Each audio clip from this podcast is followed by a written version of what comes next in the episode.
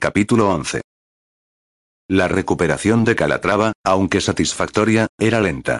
Después de todo, y aunque Emanuela no lo admitiese abiertamente, habría perdido la pierna si ella no hubiese intervenido a tiempo, por lo cual, aún no se hallaba en condiciones de trabajar en el algodonal. Ese contratiempo había reducido los ingresos a cifras alarmantes.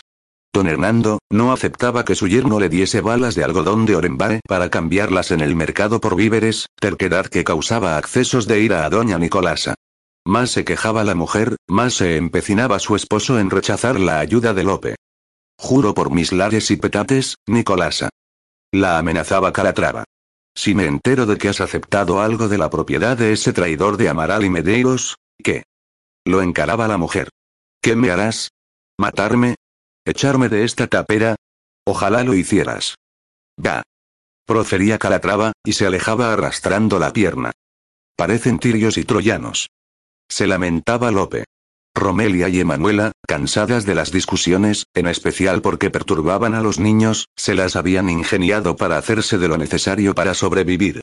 La esclava se había convertido en la bellera más reputada de Asunción, y le quitaba los pelos de las piernas y de los sobacos a gran parte de las mujeres, aun a las mujeres de la mala vida, secreto que Emanuela y Romelia guardaban celosamente. Las atendía en el burdel, que quedaba detrás del edificio de la Manufactura Real de Tabaco y al cual entraba embozada y después de haberse hecho la señal de la cruz, la versión extendida, esa que le pedía a Dios que la librase de sus enemigos. Cuando salía, iba directa a la iglesia de la Compañía de Jesús, que quedaba a dos pasos, para confesarse. Al cura de turno, sin embargo, nunca le mencionaba cuánto se divertía mientras depilaba a esas mujeres y cuánto más le agradaba su compañía que la de las de fuste. El negocio se había iniciado cuando Ginebra descubrió a Romelia quitándole el vello a Emanuela con su mezcla de azúcar y limón. ¿Por qué Romelia está arrancándote el pelo de las piernas, Manu? No le revelaría la razón, no le diría que lo hacía para evitar que Aitor comparase sus piernas velludas con las imberbes y lustrosas de Olivia. A decir verdad, no tenía sentido perseverar en el hábito. ¿Para qué? Aitor ya no formaba parte de su vida. Sin embargo, cada tres semanas se sometía al rito de belleza, y sabía bien por qué. Siendo fiel a su máxima de no engañarse a sí misma, admitía que la esperanza de que las manos de él volviesen a deslizarse sobre su piel aún latía. Sí, débilmente, pero lo hacía. Lo encuentro muy higiénico. Contestó en cambio, sin mirar a Ginebra a los ojos, pues de pronto se había acordado de que las manos de Aitor también habían recorrido las piernas de ella. Había días en que se olvidaba de lo que Lope le había revelado, en especial cuando Ginebra propiciaba un acercamiento, cuando la buscaba para consultarle algo y se mostraba tan interesada y respetuosa de su opinión. Pero había otros en los que imaginaba a Aitor y a su hermana haciendo el amor, y el cariño por Ginebra se esfumaba. ¿Higiénico? ¿Qué significa esa palabra? Es una costumbre saludable y femenina. Muy pulcra. Ah. Ginebra se aproximó y observó las manos hábiles de la esclava. ¿Huele, Manu? Un poco. Te acostumbras. ¿Podrías quitarme el vello, Romelia? Sí, ama Ginebra. La joven quedó tan sorprendida y satisfecha, con la piel suave y delicada, que se lo mencionó a sus conocidas durante una tertulia en casa del alcalde de primer voto. Con excepción de algunas que se mostraron escandalizadas, quitar el vello era cosa de prostitutas, las mujeres empezaron a aparecerse en la chácara de los Calatrava. La primera fue una señora con el labio superior bigotudo, que al descubrirse en un espejo con el bozo enrojecido pero sin el vello que la acompañaba desde los 12 años, declaró que lamentaba no haber descubierto antes el secreto. No se habría sentido tan conspicua ni desdichada. Regresó a la ciudad, y sus amigas, que se sorprendieron al verla sin la pelusa gris que tanto la había afeado en el pasado, también visitaron a la bellera Romelia. La condición para acceder al rito era sencilla. Aportar el azúcar y el limón para elaborar la pasta y retribuir el servicio con media arroba de harina, o una pieza de holanda o de bocací, o cuatro docenas de huevos, o una lengua de vaca en escabeche, o cinco pescados, o dos conejos gordos, o tres gallinas, o lo que la clienta ofreciese y que Romelia considerase justo. Asimismo, incrementaban las ganancias vendiendo la pomada que Emanuela preparaba con lanolina, almidón y óxido de estaño y el ungüento perfumado de almizcle de yacaré y esencia de franchipán, ingredientes que Ñezú le enviaba desde San Ignacio. Emanuela, además, daba clases a un grupo de niñas asuncenas.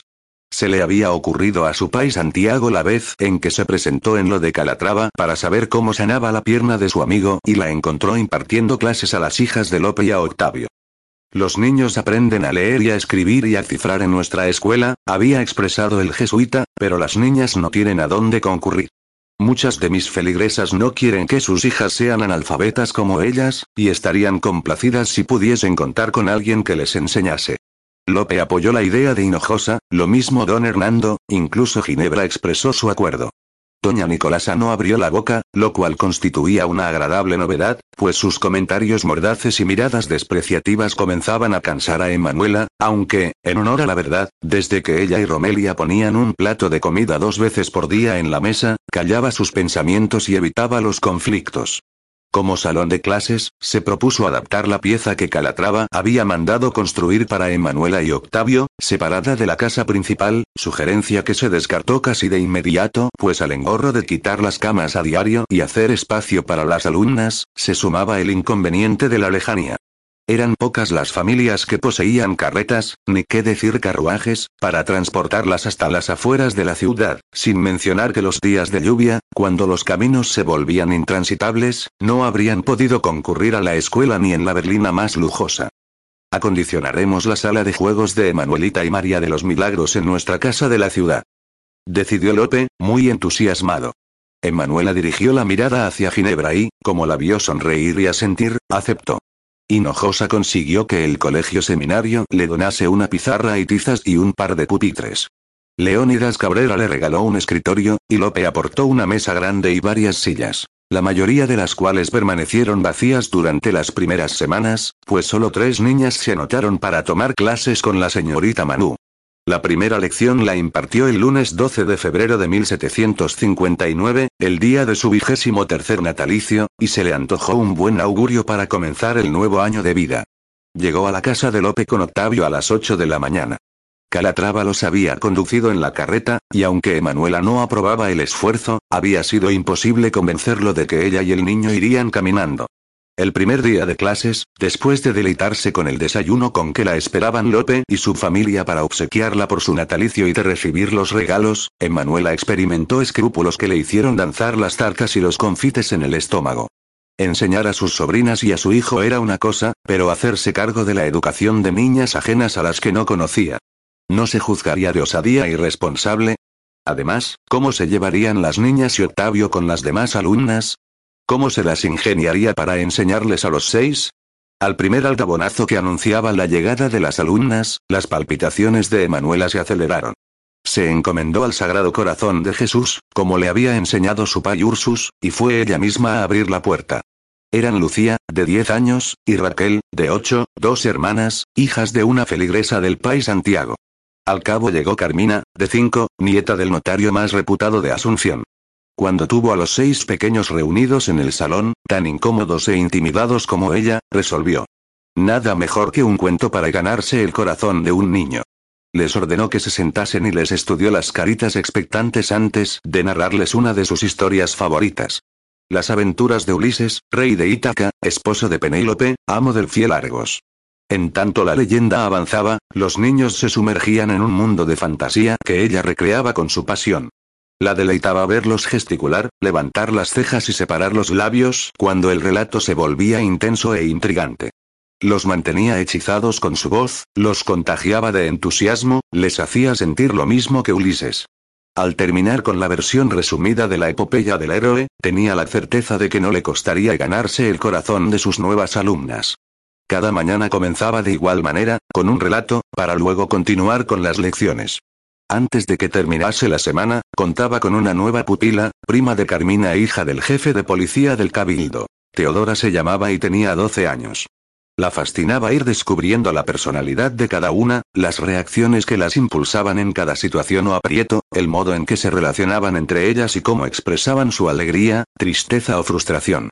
Octavio, que poseía un encanto y un poder de seducción innatos, las tenía en un puño, y el miedo inicial a que se sintiese intimidado o incómodo en medio de tanta fémina se esfumaba al verlo dirigirse a las niñas con la soltura y la confianza que destinaba a sus primas.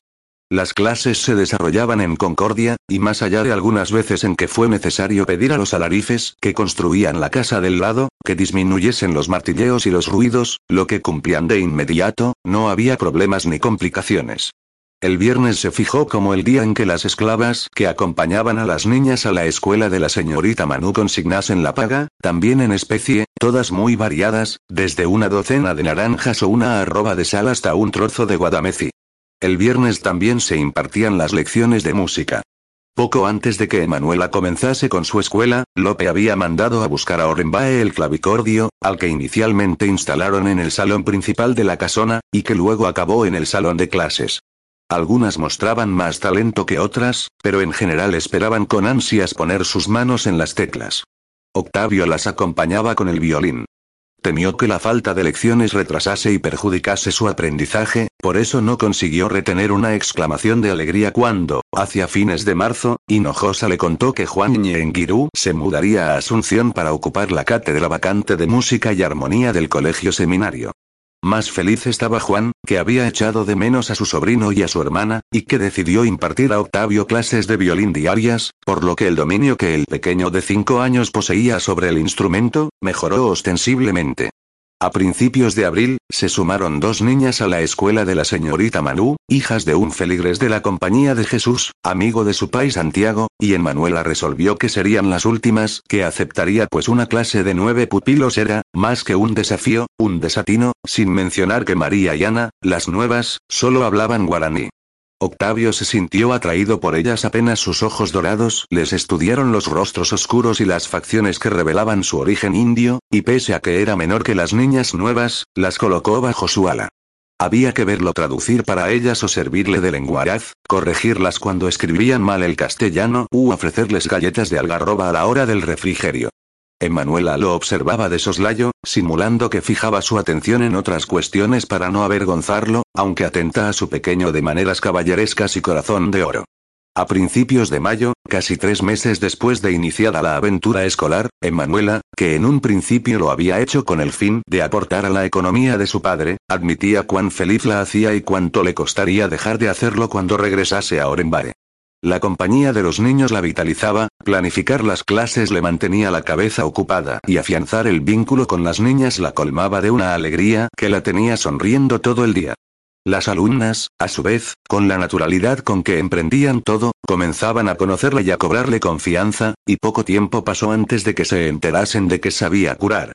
Sucedió a principios de abril, el sábado 7, el día anterior al domingo de Ramos, cuando Teodora, la mayor de la clase, hija del jefe de policía del Cabildo, que llevaba más de una semana enferma de unas fiebres pútridas que las medicinas del doctor Moral no lograban someter, fue desahuciada. Emanuela, que no conocía a los padres de la niña, solo a la esclava que la escoltaba a diario a lo de Lope, decidió visitarla ese sábado, después de que Carmina le contase que a su prima le habían impartido los santos óleos. A medida que se aproximaba a la casa de la enferma, se repetía, no debo hacer esto, no debo hacerlo. Mi pai Ursus se enfadará, no obstante seguía avanzando, mientras recordaba la dulzura de Teodora y lo agraciada que se ponía cuando se comportaba como una madre con los más pequeños. De pie junto al lecho de la niña pálida, consumida y con costras negras en los labios, se convenció de que hacía lo correcto. ¿Puedo tocarla? Le preguntó a la madre. La mujer, estrangulada por el llanto, asintió. El padre susurró un sí. Emanuela cerró los ojos y pensó en cosas bonitas. Se cuidó de apoyar las manos sin levantar sospechas, como quien acaricia. Al volver a la realidad, la madre y el padre estaban de rodillas, uno a cada lado de ella, y lloraban sin consuelo. Emanuela, asustada, dirigió la vista hacia la niña creyendo que había muerto y la vio despierta. Teodora sonreía apenas a causa de las costras, y un ligero color rosado le otorgaba vida a sus pómulos. ¿Qué habéis hecho, señorita Manu? Quiso saber la mujer entre sollozos. He visto que una luz os salía de las manos. Y ese perfume a flores de azahar. No he hecho nada. Simplemente la toqué y recé. No he hecho nada, señora. Nada, os lo aseguro. Por favor, no mencionéis eso de la luz a nadie. Podríais perjudicarme seriamente. La mujer, en un rato, le sujetó las manos y se las besó repetidas veces con actitud desmesurada, humedeciéndolas con lágrimas. Emanuela las apartó con suavidad, besó a la niña en la frente, la conminó a ponerse buena para regresar pronto al salón de clases y se marchó. Emanuela acabó las fricciones con árnica y colofonia que le daba a la pierna de su padre cada mañana, antes de marchar a la ciudad, y se enjugó la frente con el dorso de la mano. El calor matinal y el ejercicio la habían hecho sudar. Levantó la mirada, y se topó con los ojos sonrientes de Hernando de Calatrava. Le devolvió la sonrisa con timidez. Gracias, hija. De nada, don Hernando. ¿Cuándo me llamarás padre? Se afanó poniendo orden en la habitación, una excusa para rehuir la mirada del hombre. A mediados de mayo, a cinco meses de su llegada a la chácara de Calatrava, todavía no se decidía a llamarlo como él tanto deseaba. Un pensamiento la atormentaba. ¿Sería en verdad su padre? Su pai Ursus estaba convencido de que sí, pero la verdad era que la única certeza la constituía el hecho de que su mujer, la tal María Clara, había poseído una mancha en el muslo derecho similar a la de su madre y que había estado encinta para la misma época. Bastaba para afirmar que María Clara y la mujer que su pai Ursus había hallado moribunda a orillas del Paraná eran la misma persona. Padre. Murmuró para alegrarlo. Calatrava estiró la mano y Emanuela se la tomó. Dilo de nuevo, así te acostumbras. Padre. Gracias, hija mía. Le besó la mano con los ojos cerrados. Gracias, tesoro mío. Por todo. Agregó, y la miró con intención. Por llamarme padre y por haber salvado mi pierna. No creas que no sé que, de no ser por ti, la habría perdido. Y por Ginebra, no os olvidéis. Ella os cuidó con mucho esmero. Estaba muy preocupada por vuesa merced. Mi Ginebra. Cuánto la he hecho sufrir. Nada de tristezas. No son buenas para el alma, por ende no son buenas para el cuerpo. Eso afirma mi Taitaru, y lo que él dice es palabra santa para mí. También lo es para mí, que si no fuese por Ñezú, ya habría muerto de consunción. Vamos, de pie. Os ayudaré a poneros los pantalones y los zapatos.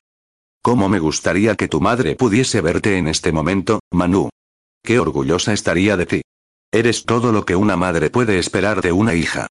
¿Así lo creéis, don, padre? ¿Una hija soltera y con un hijo? Calatrava le rodeó la cara con las manos y le besó la frente. ¿Quién soy yo para juzgarte cuando? A punto de revelarle que había sido vígamo, calló. Eres la hija que tu madre habría deseado, créeme. Declaró en cambio. Árdenas cruzaba el patio principal del convento de Santo Domingo. Al pie de la escalera que lo conduciría al despacho de Fray Claudio, se encontró con el doctor Moral, que se tocó el borde del tricornio y siguió caminando hacia la salida. No tenía duda de que el físico había visitado a Ifrán y Bojons. Eso significaba que sus ronchas y costras habían empeorado. Estaría de mal humor. Esperaba que la noticia que le traía se lo mejorase. Llamó a la puerta. Le abrió el esclavo Cristóbal y se apartó para darle paso. Divisó a Fray Pablo, que, como de costumbre, escribía con afán. Fray Claudio contemplaba por la ventana y se rascaba el cuello con aire ausente. Ahora también las tiene ahí, se lamentó el cazador de brujas. Buenas tardes, excelencia. Y Franny Bojons le habló sin volverse y con acento sarcástico. Árdenas, ¿qué novedad me traes? Tal vez, tal vez, tal vez. Contigo todo es tal vez. Necesito precisión. Excelencia, os traigo una noticia que os complacerá. El dominico lanzó una exclamación entre exasperada y sarcástica. ¿Podríamos hablar a solas, Excelencia? Fray Pablo, dijo Ifrán y Bojons, por favor, acabad de redactar la carta en vuestra celda. Sí, Excelencia. El joven dominico cerró la puerta, y el inquisidor dirigió la mirada al cazador de brujas. ¿Y bien? ¿Qué noticia? Tiempo atrás os dije que si bien había hallado el registro de la boda de la señorita María Clara con Calatrava en la parroquia de San Roque, no tuve tanta suerte con el del nuevo matrimonio de Calatrava.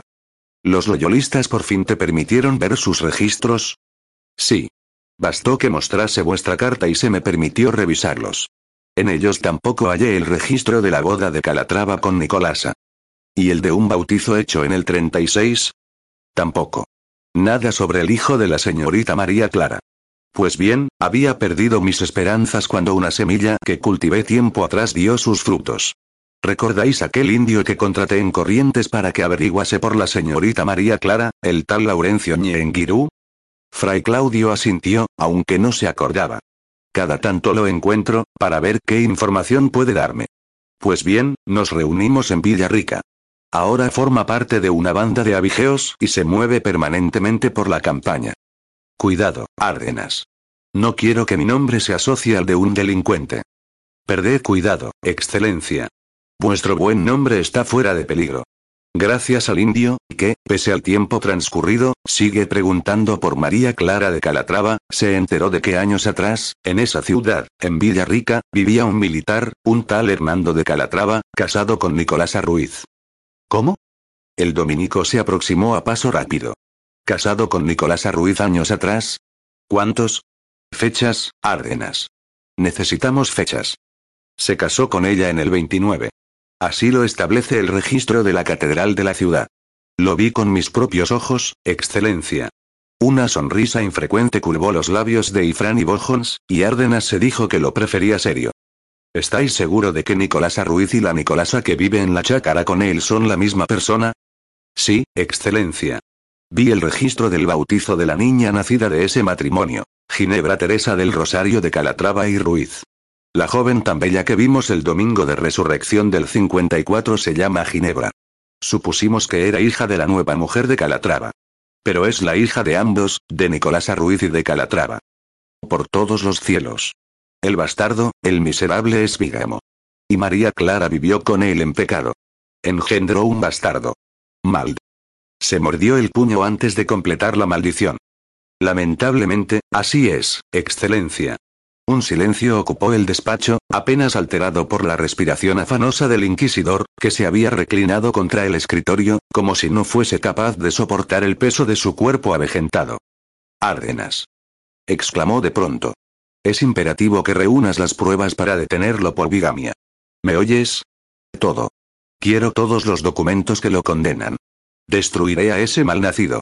Un golpeteo exigente en la puerta hizo girar las cabezas de los hombres. Adelante. Gritó Ifrán y Bojons, irritado. ¿Qué deseáis, Fray Pablo? Disculpadme, Excelencia, pero acabo de recibir un billete. Me avisan que mi madre se ha puesto muy mala. ¿Me autorizáis a marcharme para verla? Tal vez, se aclaró la garganta. Tal vez sea la última vez que la vea con vida.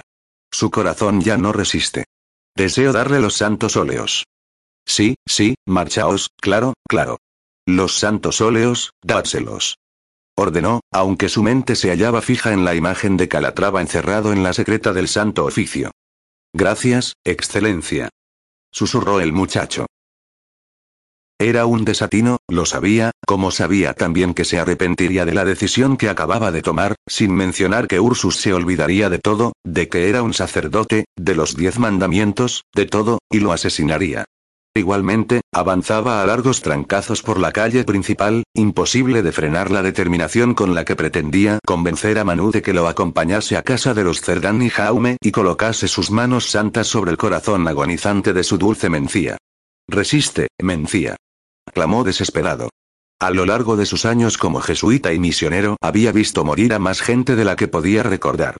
Compadecerse y conmiserarse con el dolor nunca le había resultado difícil. No obstante, lo que experimentaba en ese momento en el que su amada Mencía se hallaba en el umbral de la muerte, luchando por insuflar vida en su cuerpo, era algo imposible de describir con palabras. Agitó la aldaba varias veces, con insistencia. La puerta peatonal del portón se abrió apenas y una esclava asomó la cabeza. Pronto. Ve a buscar a Manu. Dile que su pai Santiago la necesita. La señorita Manu está en el salón de clases, con sus alumnas. Ve y llama a Manu. Ahora. Sí, padre. Se quedó en la acera, la vista fija en el resquicio de la puerta, mientras invocaba a Emanuela. ¡Ey, padre Santiago! Se dio vuelta. Calatrava descendía de la carreta. Se le acercó a paso medido. Solo una mirada atenta habría notado que arrastraba la pierna izquierda. El hombre, sonriente y de buen semblante, se quitó el tricornio e inclinó la cabeza para saludarlo. Frunció el entrecejo al notarle el semblante descompuesto. ¿Ha sucedido algo, padre Santiago? He venido a buscar a Manu. La necesito. ¿La necesitáis? ¿Para qué? Emanuela abrió la puerta peatonal. Pai. Hija. Deprisa. No hay tiempo que perder. Morirá si tú no intervienes. Ahora. Como le sucedía cuando una situación la pasmaba, ladeó la cabeza y profundizó el ceño. ¿Quién, Pai? Una de mis feligresas. Respondió, más sobrio, algo avergonzado. Una santa, una señora que no merece el padecimiento que está soportando. Te necesita, hija. Iré por mi rebozo. Manu, hija. La detuvo Calatrava. ¿Te parece una decisión sabia? No, claro que no lo es, admitió Hinojosa, pero, iré, Pai. Yo os llevaré. Ofreció Calatrava. Iremos en mi carreta. La india Tomasa y los dos esclavos al servicio de la familia Cerdán y Jaume repetían los Padre Nuestros y las Ave Marías bisbiseados por el hijo de la moribunda, que ya le había impartido los santos óleos y en ese momento desgranaba las cuentas del rosario a la espera de que la muerte se llevase a su madre o de que ocurriese un milagro a fuerza de pedírselo a Dios. No estaba preparado para perderla. Que Dios se apiadase de su alma, pero no aceptaba su voluntad. No quería que su madre muriese. Un profundo sentido del ridículo le impedía encogerse en el lecho junto a ella, y romper a llorar como cuando era niño y tenía pesadillas. Padre Santiago. exclamó Tomasa, y Fray Pablo se puso de pie. Su amigo jesuita y él cruzaron una mirada, y resultó palmario que a Hinojosa no le gustó encontrarlo allí. Buenas tardes, Fray Pablo. Buenas tardes, Padre Santiago. ¿Quiénes os acompañan? preguntó con acento cordial. Ella es Manu, y él es su padre, don Hernando de Calatrava. Los tres inclinaron las cabezas en señal de saludo. ¿Sois amigos de mi madre? No. Intercedió el jesuita. Manu está aquí para ayudar a vuestra madre. No hay tiempo que perder. ¿Cómo? ¿A qué os referís? Venid conmigo, fray Pablo, os lo suplico. Salieron de la habitación a un patio y se alejaron hacia el aljibe. Hinojosa se sujetó al pretil y dejó caer la cabeza entre los brazos. Suspiró antes de volverse hacia el joven dominico. Manu puede curar a vuestra madre. Ella, claro. Recordó Pablo, entre asombrado y entusiasta, ella es la niña santa. Ella es la niña santa. Haberla traído hoy aquí es como haberla echado a la arena con los leones, como le sucedía a los primeros mártires de la iglesia. Le dirigió una mirada penetrante, y Pablo bajó la vista. Entiendo vuestra suspicacia, Padre Santiago. Pero os lo juro por la vida de mi madre, jamás hablaré con nadie de lo que hoy tenga lugar en esa habitación. Habéis jurado por la vida de vuestra madre. Lo sé. No estoy preparado para perderla. Volvieron a mirarse fijamente. Desafeos de Tomasa y de los esclavos. Bajo ningún concepto deben saber lo que Manu hará. ¿Qué hará? La tocará. Fray Pablo regresó al dormitorio luego de haber despachado a los domésticos para que realizasen mandados casi ridículos en un momento como ese. Se detuvo bajo el dintel, sobrecogido por una sensación que no acertaba a individualizar ni a definir. Algo invisible, que lo envolvía como una tela cálida y suave. Le infundía paz. Cayó en la cuenta de que la luz dentro de la recámara había cambiado. Se había vuelto más cálida, aunque más intensa sin ser agresiva, y había un perfume agradable, fresco, como el del rocío al amanecer. También identificó el aroma de las flores del limonero, que a su madre tanto le gustaban. Terminó de entrar y cerró la puerta. Hinojosa y el tal Calatrava se dieron vuelta y lo miraron. Manu, en cambio, permaneció quieta y con los ojos cerrados. Se había sentado en el borde de la cama y sostenía las manos de Mencía entre las de ella. Sonreía ligeramente, como si evocase una memoria agradable. Pablo notó que se había quitado el rebozo y que usaba el cabello castaño recogido en un rodete en la nuca. Le estudió el perfil, de nariz aguileña, a la cual nadie habría calificado de bonita y que sin embargo le iba a su rostro pequeño, que terminaba en un mentón respingado y femenino. Tenía orejas delicadas y un cuello fino y de una blancura en la que se transparentaban las venas azules. No reunía la voluntad para dejar de mirarla, pese a temer que el jesuita o el padre de la muchacha se diesen cuenta de que la devoraba con los ojos. La sensación que lo había sorprendido al entrar y que le daba paz emanaba de ella. Ahora lo comprendía. La muchacha soltó con suavidad las manos de su madre y arrastró las de ella hasta descansarlas sobre el pecho de la enferma, siempre con los ojos cerrados y la sonrisa. El efecto fue inmediato. La respiración afanosa de Mencía cesó, y por un instante Pablo creyó que había muerto. Sus cejas se alzaron y su boca se entreabrió al notar que una luz de tonalidad naranja se expandía por el tórax de su madre y le coloreaba aún el cuello. La situación lo desbordaba, porque al tiempo que se daba cuenta de que estaba presenciando un portento, solo le importaba que esa luz hiciese latir de nuevo el corazón moribundo. ¿Cuánto tiempo había transcurrido? Pablo calculó pocos minutos, aunque le resultaron una eternidad. Los párpados de Mencía aletearon, y la enferma tomó una inspiración profunda, impulsada por un vigor que hacía años la desertaba. Pablo sujetó el aliento hasta que su madre abrió por fin los ojos y los revoloteó en torno, perdida, aturdida. Eres un ángel. Dijo, con voz rasposa, cuando su mirada se posó en Emanuela. No. Soy Manú, amiga del padre Santiago. Tú eres la niña santa. Susurró al cabo, e intentó acariciarla. Me has curado. Todavía estáis muy débil, señora. Debéis descansar. Me has curado. Volveré mañana por la mañana. No me cuesta respirar. No me duele el pecho. Lo sé. Susurró Emanuela, y al ponerse de pie, se mareó. Los tres hombres saltaron para sujetarla. Fray Pablo llegó primero y la rodeó por la cintura. Sabía que actuaba de manera extremadamente impropia, sabía que los ojos del jesuita y del padre de la joven lo agradaban, sabía que Fray Claudio lo habría enviado a la hoguera si lo hubiese pillado de esa guisa. No obstante, continuaba apretándola contra su pecho, percibiendo el perfume de su cabello, sintiéndose poderoso al percibirla tan menuda y delicada. Acabó de rodillas, frente a la niña santa. Le aferró las manos y se las besó. Gracias, gracias. Repetía una y otra vez, entre sollozos. Fray Pablo, suplicó Emanuela, por favor, no. Poneos de pie. Sí, sí, perdonadme. Me he comportado como un, como un hijo devoto de su madre. Lo entiendo. Hijo, llamó Mencía, Padre Santiago. Los sacerdotes se ubicaron uno a cada lado de la cabecera. ¿Cómo os sentís, doña Mencía? Preguntó Hinojosa, y Emanuela hizo un ceño al notarle una voz rara y el semblante tenso. Se dio cuenta de que disimulaba las ganas de llorar. Mejor, tanto mejor gracias a la niña santa, gracias a vos, que la habéis traído. Sé que es, Siris. La calló el jesuita. No os agotéis. Ya oísteis a Manú. Debéis descansar. Cerrad los ojos, madre, e intentad dormir. Emanuela se volvió hacia Calatrava. Don, padre, se corrigió, llevadme a casa de Lope. Me urge estar allí. Octavio ya debe de haber regresado de su clase de violín. Se estará preguntando qué fue de mí. Hinojosa, que perseveraba en la mueca tensa y seria, la cubrió con el rebozo y la abrazó. Le susurró gracias antes de soltarla, y a Emanuela volvió a afectarla la emoción que reconoció en su voz y en la manera en que la apretaba. ¿Por qué se mostraba tan sentido? Después de todo, un sacerdote estaba acostumbrado a asistir a los moribundos. ¿Era doña Mencía especial?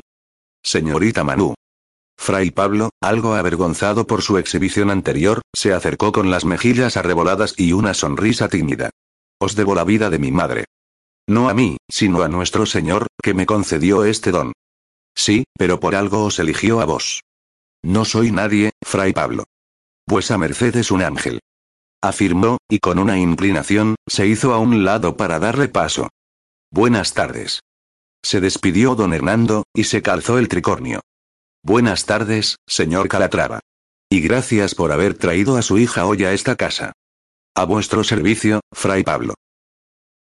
Tres días más tarde, el domingo 20 de mayo, don Leónidas Cabrera cenaba en lo de Calatrava cuando la tormenta que se descargó con una furia inusitada para esa época del año, los llevó a conjeturar que sería sensato que el invitado y su cochero pernoctasen en la chácara.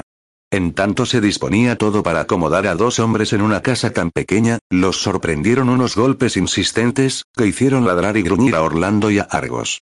Yo abriré, Romelia. Indicó Calatrava, y el cordobés fue tras él. Se trataba de un monje empapado, con la capucha echada sobre la cabeza. Fray Pablo. Se sorprendió don Hernando cuando el muchacho se descubrió. Pasad, pasad. Gracias, pero no hay tiempo que perder. Calatrava lo guió a la sala, donde el dominico buscó con afán los ojos azules de Emanuela. Buenas noches, señorita Manú. Buenas noches. Romelia, trae unos lienzos para el padre. Indicó Nicolasa. No os preocupéis por mí. Dijo el dominico. Más bien, don Hernando, ¿podríamos hablar a solas? Decid lo que tengáis que decir, fray Pablo. Esta es mi familia y don Leónidas, un caro amigo. Pues, vengo a advertiros que, mañana por la mañana, el Santo Oficio vendrá a arrestaros. Os acusan de bigamia. Hubo exclamaciones, muecas de pánico e insultos mascullados.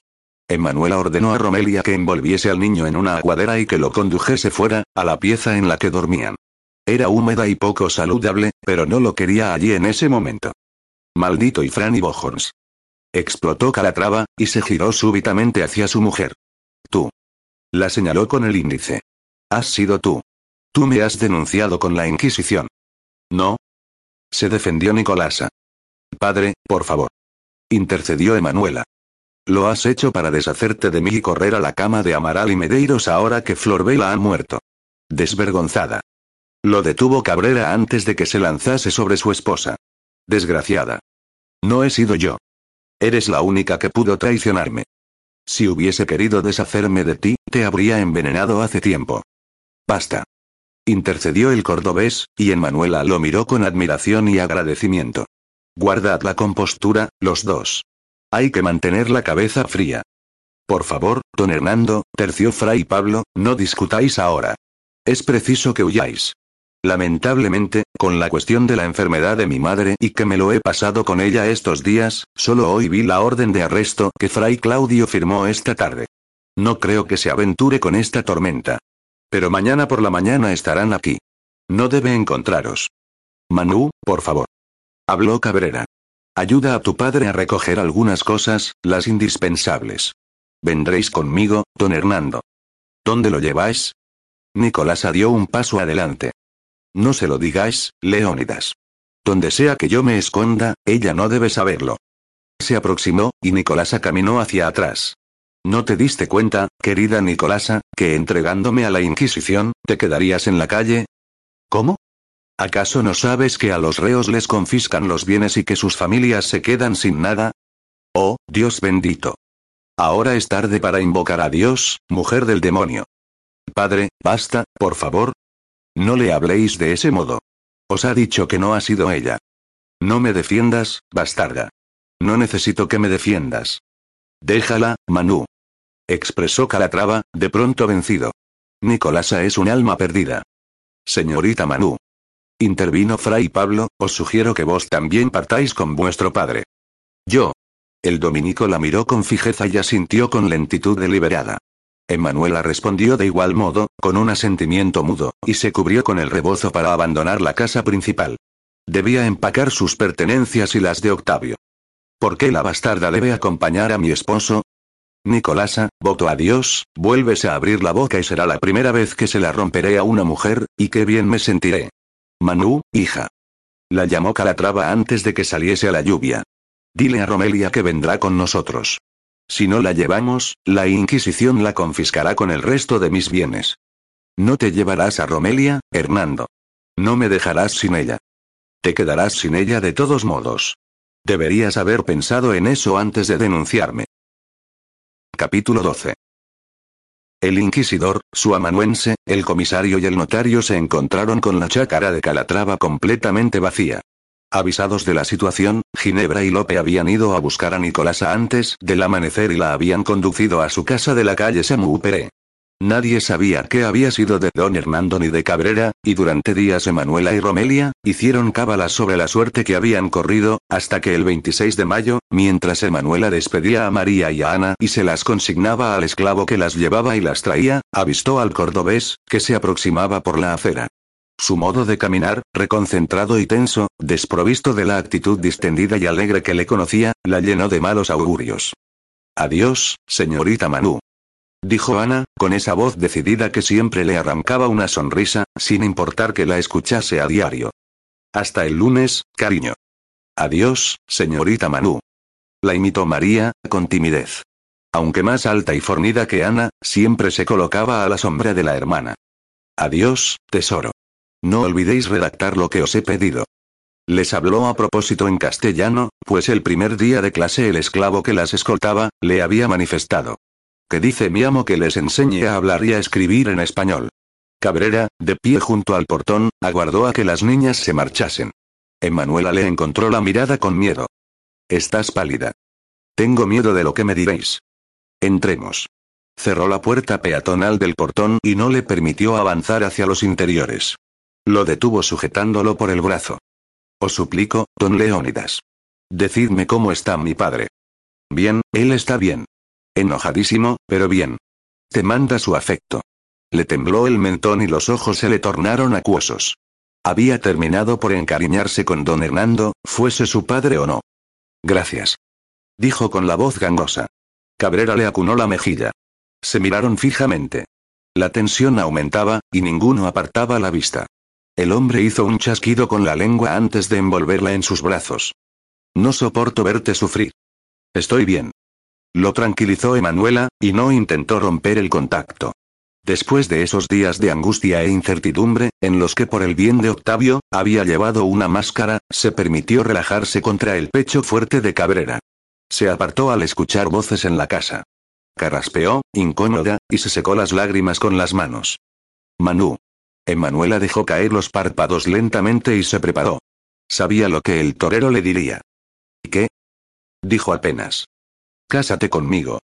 Le sujetó las manos y se las besó con reverencia. Hazme feliz y conviértete en mi esposa. Tú y el niño lo sois todo para mí. Quiero a Octavio como si fuese de mi propia carne. Emanuela ahogó un sollozo y Cabrera volvió a abrazarla. Te haré feliz. Octavio y tú siempre seréis felices si de mí depende. Escaparemos con tu padre. Nos iremos lejos, a la España, si deseas, donde la amenaza de la Inquisición no os perseguirá, ni a ti ni a él. Estaréis a salvo. Nada ni nadie te hará daño. Alejó el rostro para estudiarla con una mirada dulce y le sonrió. Amor mío. Inclinó la cabeza, y Emanuela se mantuvo quieta. Los ojos muy abiertos. Separó los labios en el instante previo a que los carnosos de Cabrera los rozasen.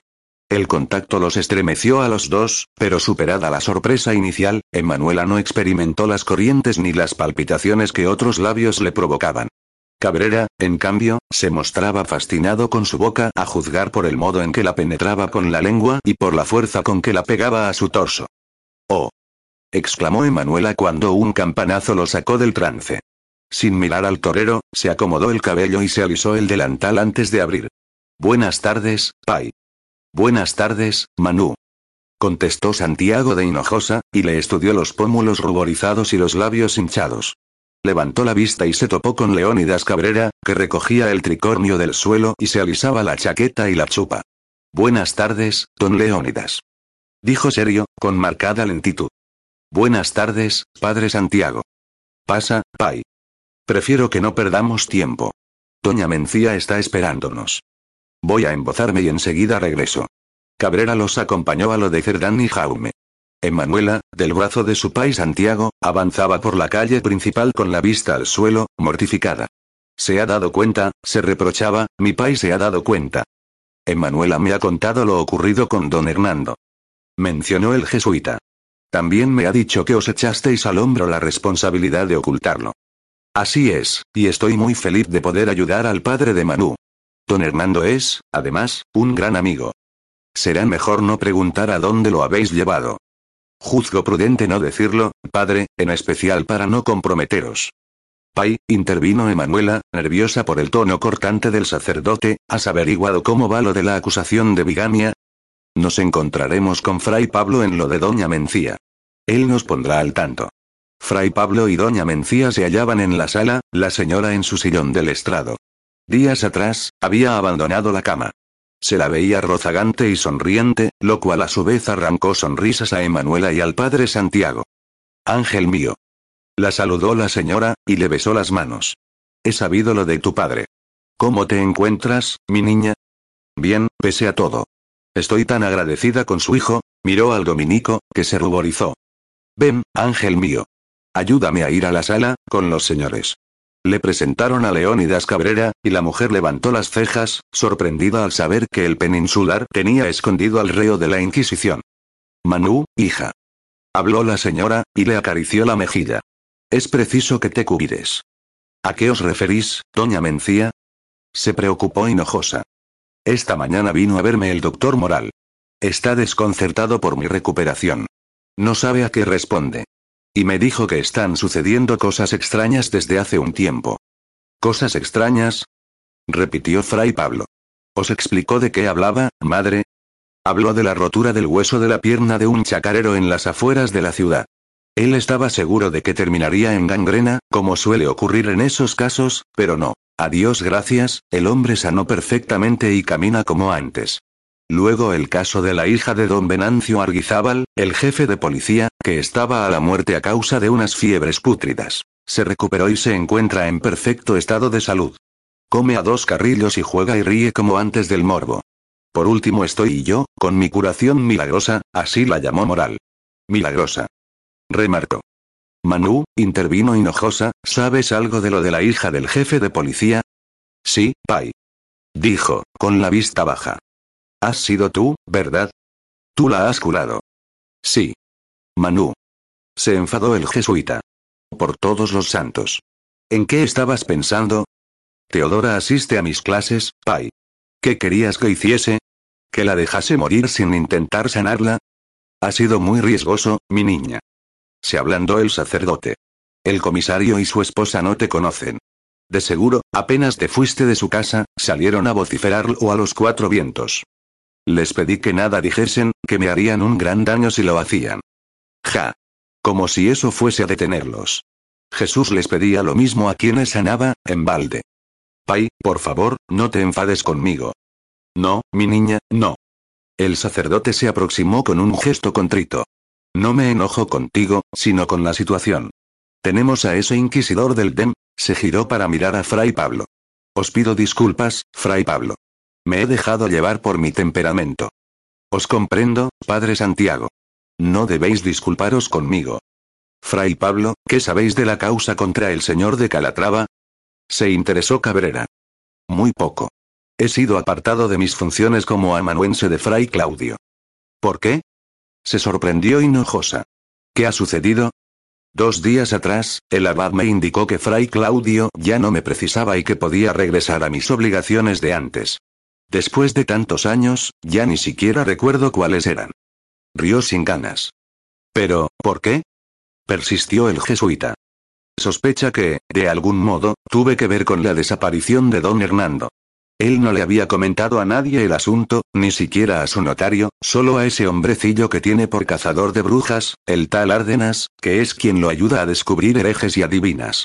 Pero hace más de 20 años que trabaja para él. A los ojos de Fray Claudio, la fidelidad de Árdenas es tan segura como la muerte. En cambio yo, hace tiempo que mi convicción no es la misma declaró, y fijó la vista en la de Hinojosa, y Fray Claudio, que es un gran observador y conocedor de la naturaleza humana, lo ha notado. Habiendo sido yo el único que vio la orden de arresto de don Hernando, desconfió de mí. Lo siento. Susurró Emanuela. Pues no deberíais, señorita Manu. ¿Corréis peligro? No os preocupéis por mí. ¿Corres peligro, hijo?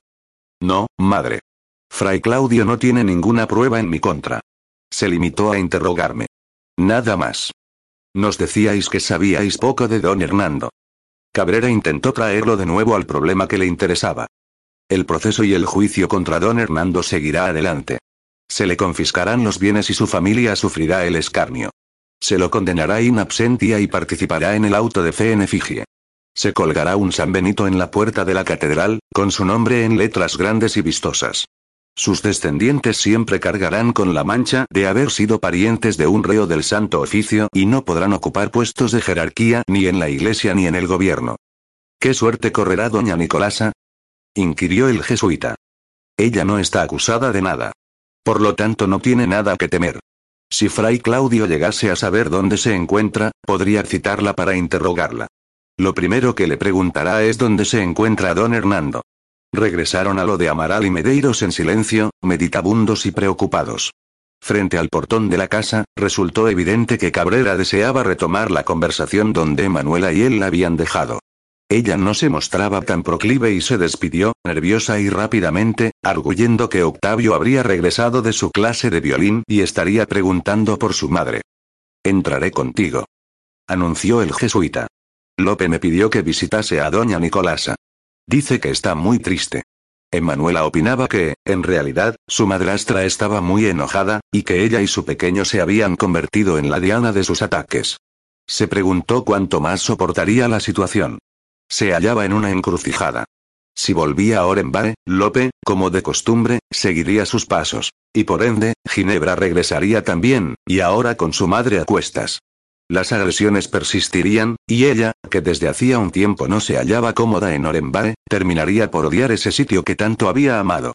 Por otra parte, si abandonaba Asunción, acabarían sus clases, y las niñas se quedarían sin enseñanza. Echó un vistazo a Leónidas Cabrera y se preguntó si en él no se hallaban las respuestas a sus problemas. Por eso, cuando el peninsular le preguntó si podía acompañarla a misa a la mañana siguiente, aceptó. Durante la misa en la iglesia de San Ignacio, con Leónidas Cabrera y Lope de pie detrás de ella, Emanuela se lo pasó pensando en Aitor, mientras fijaba la vista en el perfil de Octavio, a su lado en la alfombrilla. Hacía más de seis años que se habían visto por última vez, y pronto se cumplirían siete meses desde la muerte de Olivia. ¿Por qué no volvía a ella y a su hijo? El pecho se le encogió de miedo y de vergüenza al recordar lo que le había exigido en su último encuentro. No vuelvas, Aitor. No te quiero de vuelta. Esta vez no te perdonaré. Estoy cansada de que me tomes por tonta.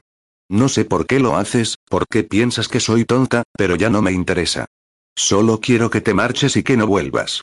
No vuelvas. Se reveló. Quédate con tu engracia, con tu mina, con tu mundo. Octavio y yo no te necesitamos. Y así se lo pasaba desde que sabía lo de esa mujer y lo de su traición con Ginebra. Por momentos se arrojaba al valle de la desesperación. Segundos después, ascendía a la cúspide del éxtasis al evocar al Aitor niño y al jovenzuelo, protagonista de su vida. Si pensaba en el verano transcurrido en la recámara de la casa de los Urizar y Vega, entonces recurría a sus manos para aliviarse, y se sentía culpable, pues esas manos que eran el vehículo de Dios para curar, ella las usaba para pecar. A la salida de misa, fueron a saludar la Carmina y Teodora, que lucía completamente recuperada. La sombra de las costras en torno a sus labios representaban el único vestigio de la enfermedad. El jefe de policía y su mujer la homenajearon con muestras de afecto que la avergonzaron. La hacían sentir conspicua. También aparecieron María y Ana, adorables con sus vestidos de blonda blanca y sus mantillas de ñanduki. Las acompañaba una mujer, una peninsular, por el acento, quien, con grandes muestras de admiración y respeto, se presentó como Inmaculada Vargas, el ama de llaves, y el esclavo de siempre, que la sorprendió entregándole una esquela. ¿Qué dice mi amo que me diga a mí la respuesta? Rompió el sello del acre. Antes de leer, admiró la letra de calígrafo, perfecta, redonda, pareja, algo inclinada hacia la derecha. Estimada señorita, os suplico que me hagáis el honor de visitarnos, a mis hijas y a mí, esta tarde. Mi esclavo irá a buscaros apenas pasada la hora nona y os conducirá a mi hogar. He invitado también al padre Hinojosa. Os despido y quedo a vuestra disposición, agraciada señorita, cuyos pies beso. Después de tan pomposa despedida, el señor López se había olvidado de firmar. Levantó la vista, y se topó con la mirada inusualmente ansiosa del esclavo. Era raro que a los padres de las niñas les preocupasen sus estudios, y salvo a los de Teodora, no conocía a los demás. La intrigó que ese hombre se interesase por conocer a la maestra de sus pequeñas, cuando en general eran los primeros en oponerse a que aprendiesen a leer y escribir. Asintió apenas para comunicar su aceptación, lo que propició una sonrisa en el mensajero. Contaba con varios vestidos elegantes, muchos heredados de doña Florbela, confeccionados con géneros exquisitos, y sin embargo eligió el más simple, el rosa, el que le había regalado a Hitor para el último natalicio que habían compartido. El espejo le devolvió una expresión triste mientras se preparaba para concurrir a la casa de María y de Ana. Le tembló el mentón y la vista se le nubló. Necesitaba a su pai Ursus y a Susi, los necesitaba para que le recordasen a Aitor, para que la ayudasen a echar luz en la oscuridad que había cubierto su vida. No deseaba aceptar a Cabrera. La pregunta era, ¿aceptaría a Aitor si él volvía? No volverá, estúpida. Te ha olvidado. Romelia entró sin hacer ruido. Desde que había escapado de las garras de la Inquisición, se comportaba con timidez, hablaba en voz baja y ocultaba la mirada, como si de ese modo se hiciese invisible. La mujer se colocó a sus espaldas, y se encontraron en el espejo. Estás pensando en él, ¿verdad? Emanuela asintió. Como siempre. Ayer Cabrera me pidió que fuese su esposa. ¿Oh? ¿Le diste una respuesta? No, pero creo que debería aceptarlo. Octavio está muy aficionado a él y, nunca serás feliz con don Leónidas. Lo sabes, ¿verdad, Manu? Bajó la vista y asintió. No necesitas a Cabrera cuando tienes la protección de don Vespaciano, del amo Lope, de tu padre, bueno, de tu padre no. Se corrigió, pero no estás sola, mi niña. Y cuentas conmigo. Te protegeré con mi último aliento. Lo sé. Gracias, Romelia. Se secó las lágrimas y se esforzó por sonreír. Peíname. Nadie lo hace como tú. Antes de partir, buscó a su hijo para despedirse. Lo halló en los fondos de la casona. Jugaba con Lope y con las niñas. Lope lo hacía dar vueltas en el aire, y los chillidos de alegría y excitación de Octavio la alcanzaban, le acariciaban el pecho y le derretían el hielo que la entumecía. Al verla, el niño sonrió, lo que dotó de un destello a sus ojos dorados, y corrió hacia ella. Argos, por supuesto, fue detrás de él. Emanuela se puso en cuclillas y lo recibió en sus brazos. Mamita. Amor mío. Lo besó varias veces, hasta que el pequeño luchó por apartarse. ¿Estás divirtiéndote con tío Lope? ¿Sí? ¿Quieres jugar con nosotros? No. Debo salir un momento. Estaré de regreso en un par de horas. ¿A dónde vas? El padre de María y de Ana me ha invitado a merendar a su casa. ¿Podemos ir contigo? Emanuela sonrió, orgullosa de que su hijo nunca dejase fuera a sus primas. Solo me invitó a mí, cariño. Está bien. Aceptó desencantado. Te quiero, Octavio. La declaración de su madre le devolvió la sonrisa. ¿Hasta dónde? Hasta el sitio más lejano y bello que existe, hasta el Ibi Maraei.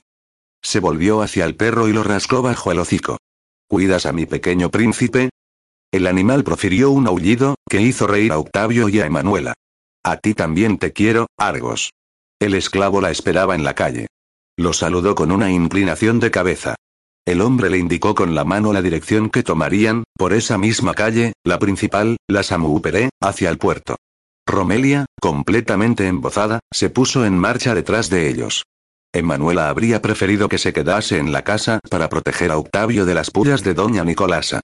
No temía que lo golpease, no con Argos pegado al niño como una sombra, pero sí que volviese a insultarlo, como había hecho tres días atrás al llamarlo indio bastardo.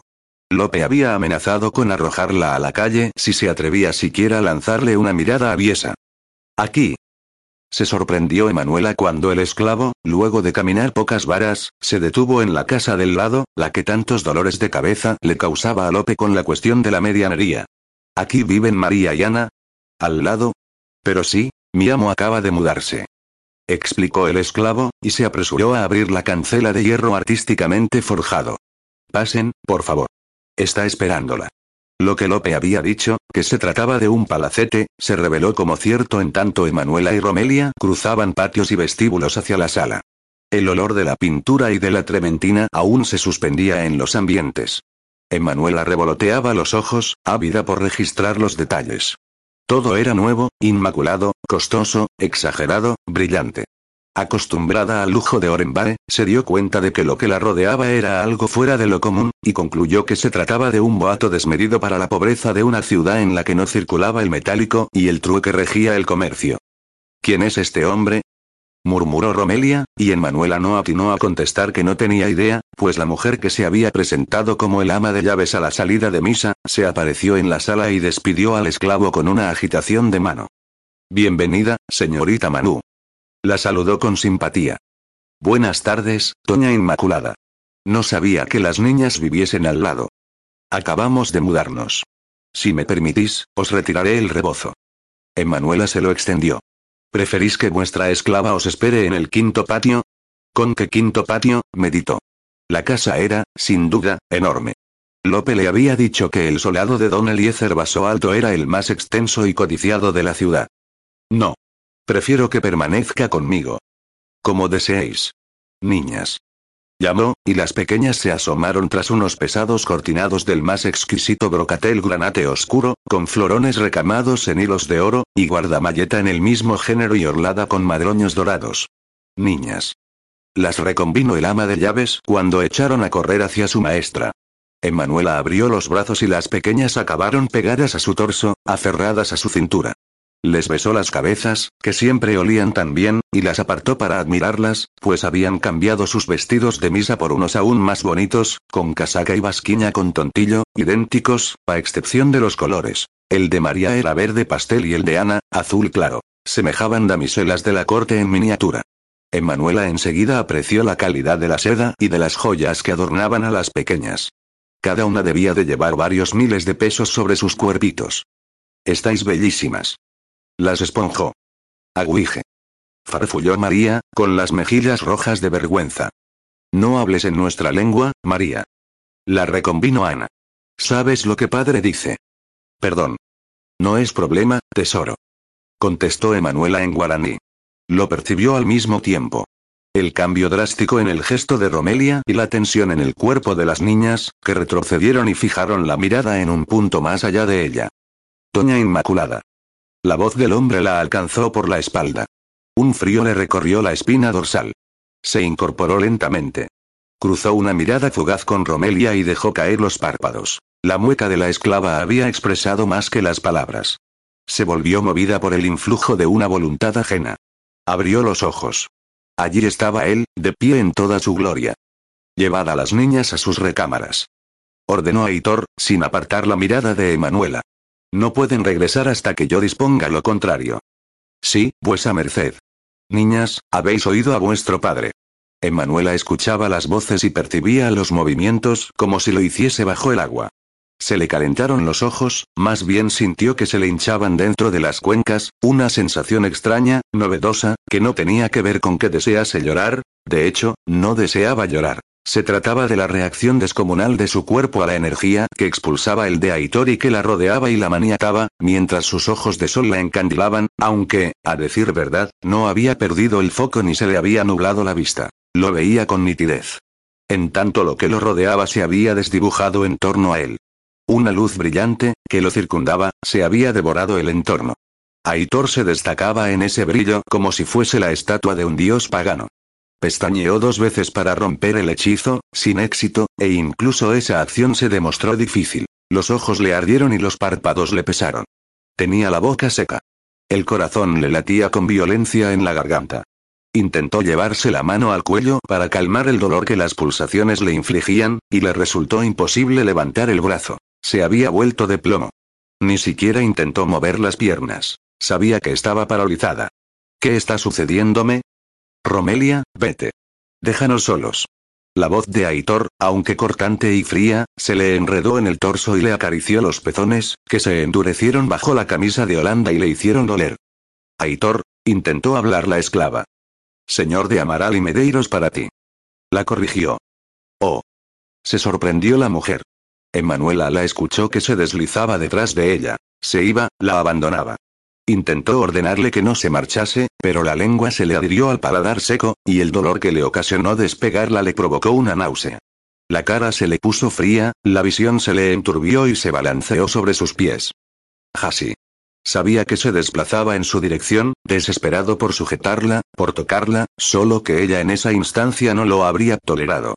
Cerró los ojos, inspiró largamente y reunió la fuerza para detenerlo con un gesto de la mano. No. Grajeó a través de una garganta seca y dolorida. Agua. Toña Inmaculada. Toña Inmaculada. Mantenía los ojos cerrados, y así y todo imaginaba la escena que se desarrollaba delante de ella. Percibía la desesperación de Aitor, veía su rostro contraído, las cejas puntiagudas, la cicatriz más blanca que de costumbre, la profunda arruga en el entrecejo, las paletas nasales muy dilatadas, los labios apretados, los músculos de las mandíbulas contraídos. Lo veía vestido como un virrey, con chaqueta y chupa de Pekín de seda azul y pasamanería dorada, que le conferían un brillo sobrenatural a sus ojos amarillos. ¿Había visto bien? Los botones eran de oro. Con una piedra azul en el centro. Ordenadme, Tonaitor. Un vaso de agua. Deprisa. La señorita no se siente bien. Enseguida.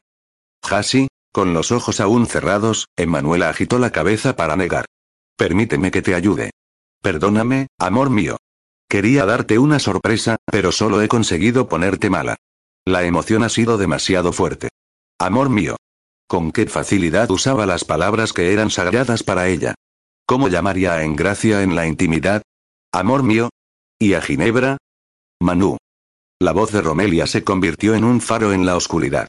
No se movió. La mujer iría por ella. Se apoyó en su cuerpo rollizo y de aromas familiares cuando su mano le rodeó la cintura. Se dejó conducir. Siéntate, Manu.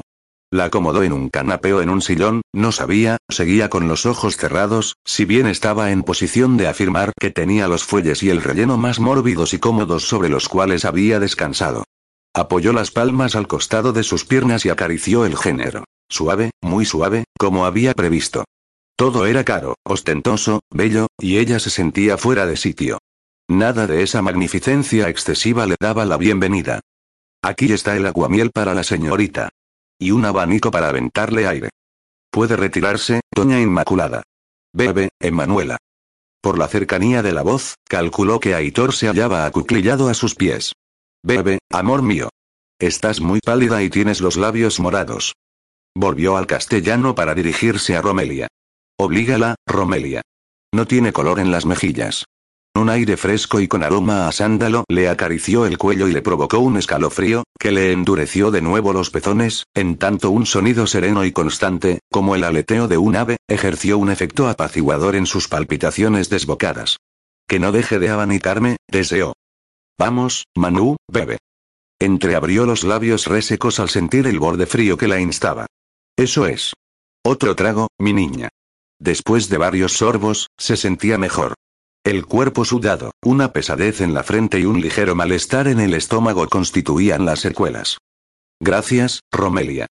Escuchó decir a Aitor, sin la petulancia de momentos atrás. ¿Podrías dejarnos a solas, por favor? Manu? inquirió la mujer, y ella asintió dos veces. Ve, Romelia. Consiguió articular, y la sorprendió la debilidad de su propia voz. Habría preferido mostrarse fuerte e indoblegable. En cambio, daba lástima. De cuclillas, Aitor giró el cuello para comprobar que la esclava abandonase la sala. Se puso de pie y acercó una silla frente al canapé que ocupaba Emanuela. Se sentó sin prestar atención a los faldones de la chaqueta, que terminarían arrugándose, y abrió las piernas para evitar que las rodillas se tocasen, no porque no lo desease, sino porque sabía que ella no se lo permitiría. Lo consumía la ansiedad por tocarla. Entrelazó los dedos de las manos y los apretó hasta que cobraron una tonalidad blanquecina. Ella permanecía con la cabeza baja, y él solo le veía la raya sobre la coronilla que le partía el cabello, el cual llevaba modestamente recogido en la nuca, con unos bucles que le acariciaban las sienes y las mejillas. Anhelaba deshacerle el rodete sobre la espalda desnuda y obligarla a inclinarse hacia adelante mientras él, apostado detrás de ella, veía cómo el cabello se abría y se deslizaba hacia los costados y le revelaba la piel y el trasero. Se rebulló en la silla para acomodar la erección que le apretaba bajo los calzoncillos y el calzón. Esos rotajes eran tan elegantes y costosos como fastidiosos. Extendió la mano y la cerró en torno al brazo de Manuela, muy delgado. Se preocupó. Reaccionó como si la hubiese quemado. Alzó la cabeza, incorporó el torso y sacudió el hombro para quitárselo de encima. El rechazo le causó tristeza, que se le alojó como una piedra en el estómago. Sobre todo le causó miedo. Su Hasi no había reaccionado de ese modo, cuando habían vuelto a verse en Buenos Aires a principios del 53. ¿Hasi? Emanuela odió que le temblase la mano mientras sujetaba la copa y se la llevaba a la boca. Debió morder el borde para frenar el temblequeo, y temió romperlo pues era de cristal. Nunca había visto una copa de cristal. El pie era bonito y ornamentado. Ni siquiera los Amaral y Medeiros poseían vajilla tan refinada. De nuevo, se sintió pequeña, débil y fuera de sitio. Tragó dos sorbos hasta sentir que la garganta volvía a abrírsele. Hasi, quiero irme. No me siento bien. Vayamos a nuestra recámara. Ahí te recostarás, ¿no? Exclamó, y alzó la vista. La fijó en la de él, y descubrió dolor en esos ojos de Yaguarete. Había dolor, sí, anhelo también, y una chispa de ira e impaciencia comenzaba a fulgurar en el fondo. No le prestó atención y se dio el gusto de estudiarlo, mientras su perfume de algalia le seducía las fosas nasales y una sensación onírica se apoderaba de su ánimo, pues le parecía un sueño tenerlo tan cerca después de más de seis años. Llevaba el cabello hacia atrás, más renegrido que nunca, brillante a causa del aceite con que lo había peinado y recogido en la nuca con una coleta trenzada. No podía ver hasta dónde le llegaba, pero suponía que lo había dejado crecer y que de nuevo le rozaba la cintura. ¿En Gracia le habría tocado el cabello? Por supuesto, necia. Dormían juntos. ¿Cómo no iba a tocarle el cabello? La imagen de esa mujer cortándole las puntas le resultó intolerable. Intentó ponerse de pie. Él la detuvo, colocándole una mano en el hombro. Quiero irme. Expresó sin mirarlo. Hasi, te imploro, hablemos. Estoy tan feliz de tenerte de nuevo frente a mí. Ha sido un suplicio mantenerme lejos de ti todos estos años. Levantó la barbilla y lo fulminó con una mirada, que lo hizo callar. Miró hacia uno y otro lado para estudiar la sala más lujosa que conocía. Supo contener la exclamación al descubrir los muros pintados con paisajes y, al llevar la vista al cielo raso, ya no la sorprendió que estuviesen embellecidos con trampantojos. Había rosetas, moños, guirnaldas con flores, todo tan real que Manuela se dijo que si los alcanzaba con los dedos, percibiría las formas en lugar de la superficie enyesada del techo. Los pisos eran de una suntuosidad exagerada, como todo en ese sitio, de madera bruñida y oscura, con trabajos de taracea que reflejaban las guirnaldas y las rosetas del cielo raso en una tonalidad más clara. Incluso tenía embutidos de madreperla. Era una obra de arte, no le cabía duda, probablemente de su tío Palmiro o de uno de sus discípulos. Se habría puesto en cuatro patas y estudiado el diseño de no hallarse tan incómoda y avergonzada. Aitor la observaba estudiar el entorno y aguardaba con el aliento sujeto el veredicto. Lo enorgullecía la casa que había hecho construir para ella, para su reina, para su amor, para la madre de su hijo, para la diosa de su vida. Quería venerarla en ese palacio. A punto de preguntarle qué opinaba, cerró la boca al oírla afirmar. Lope no sabe que tú eres el dueño de esta casa. Lo expresó con la voz aún débil y fina, siempre evadiéndolo con la mirada.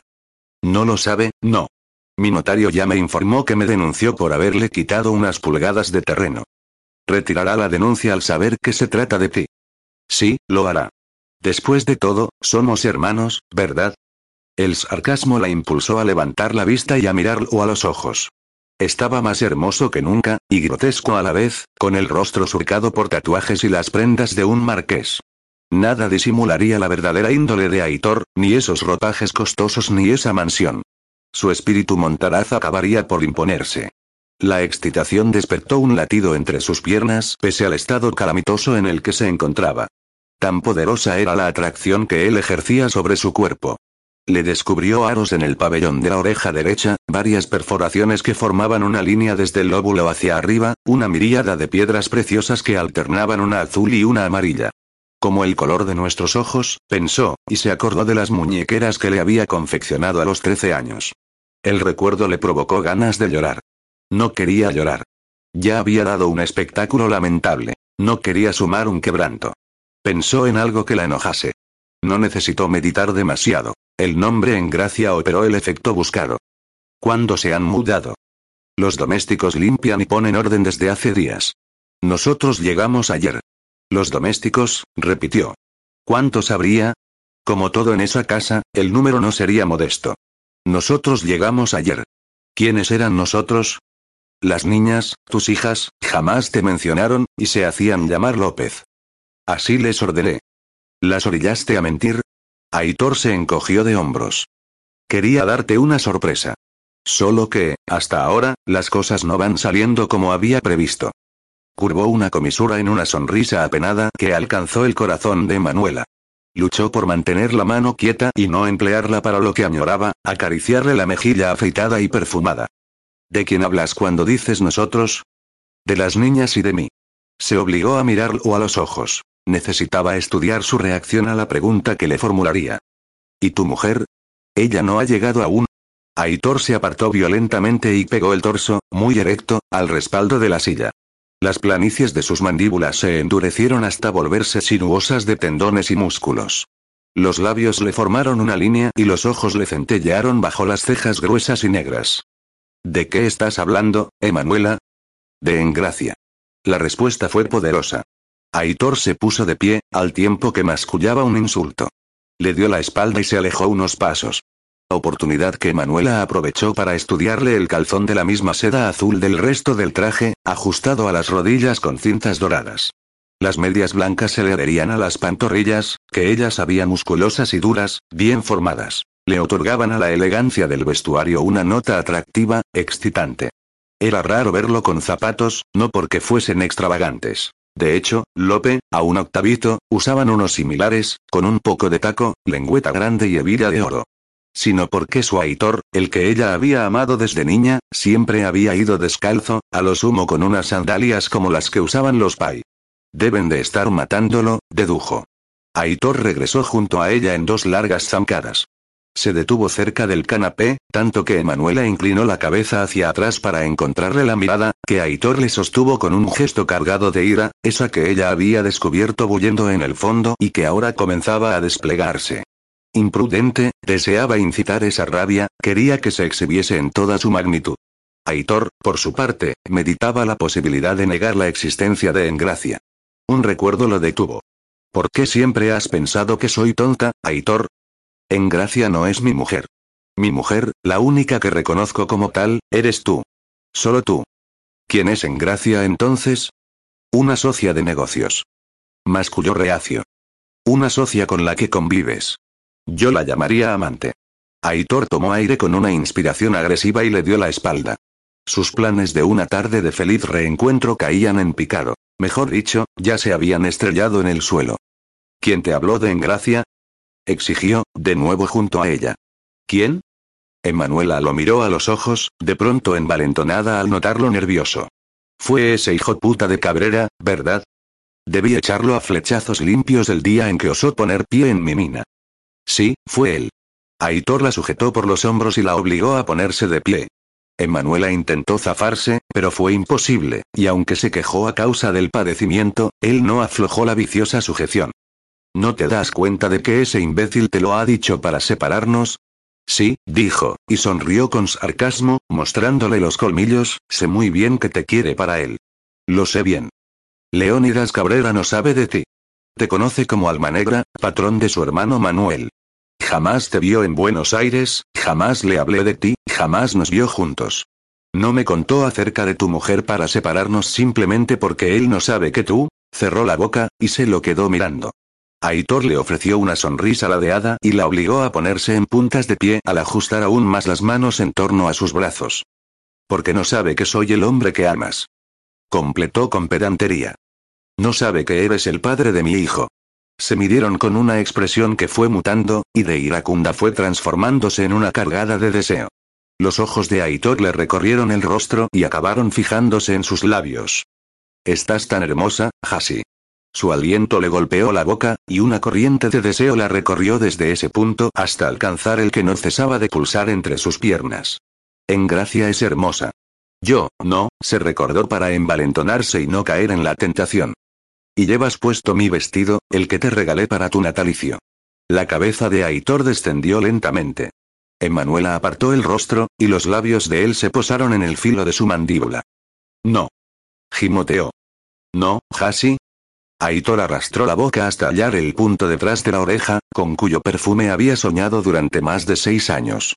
Demasiado tiempo. Hundió la nariz e inspiró profundamente.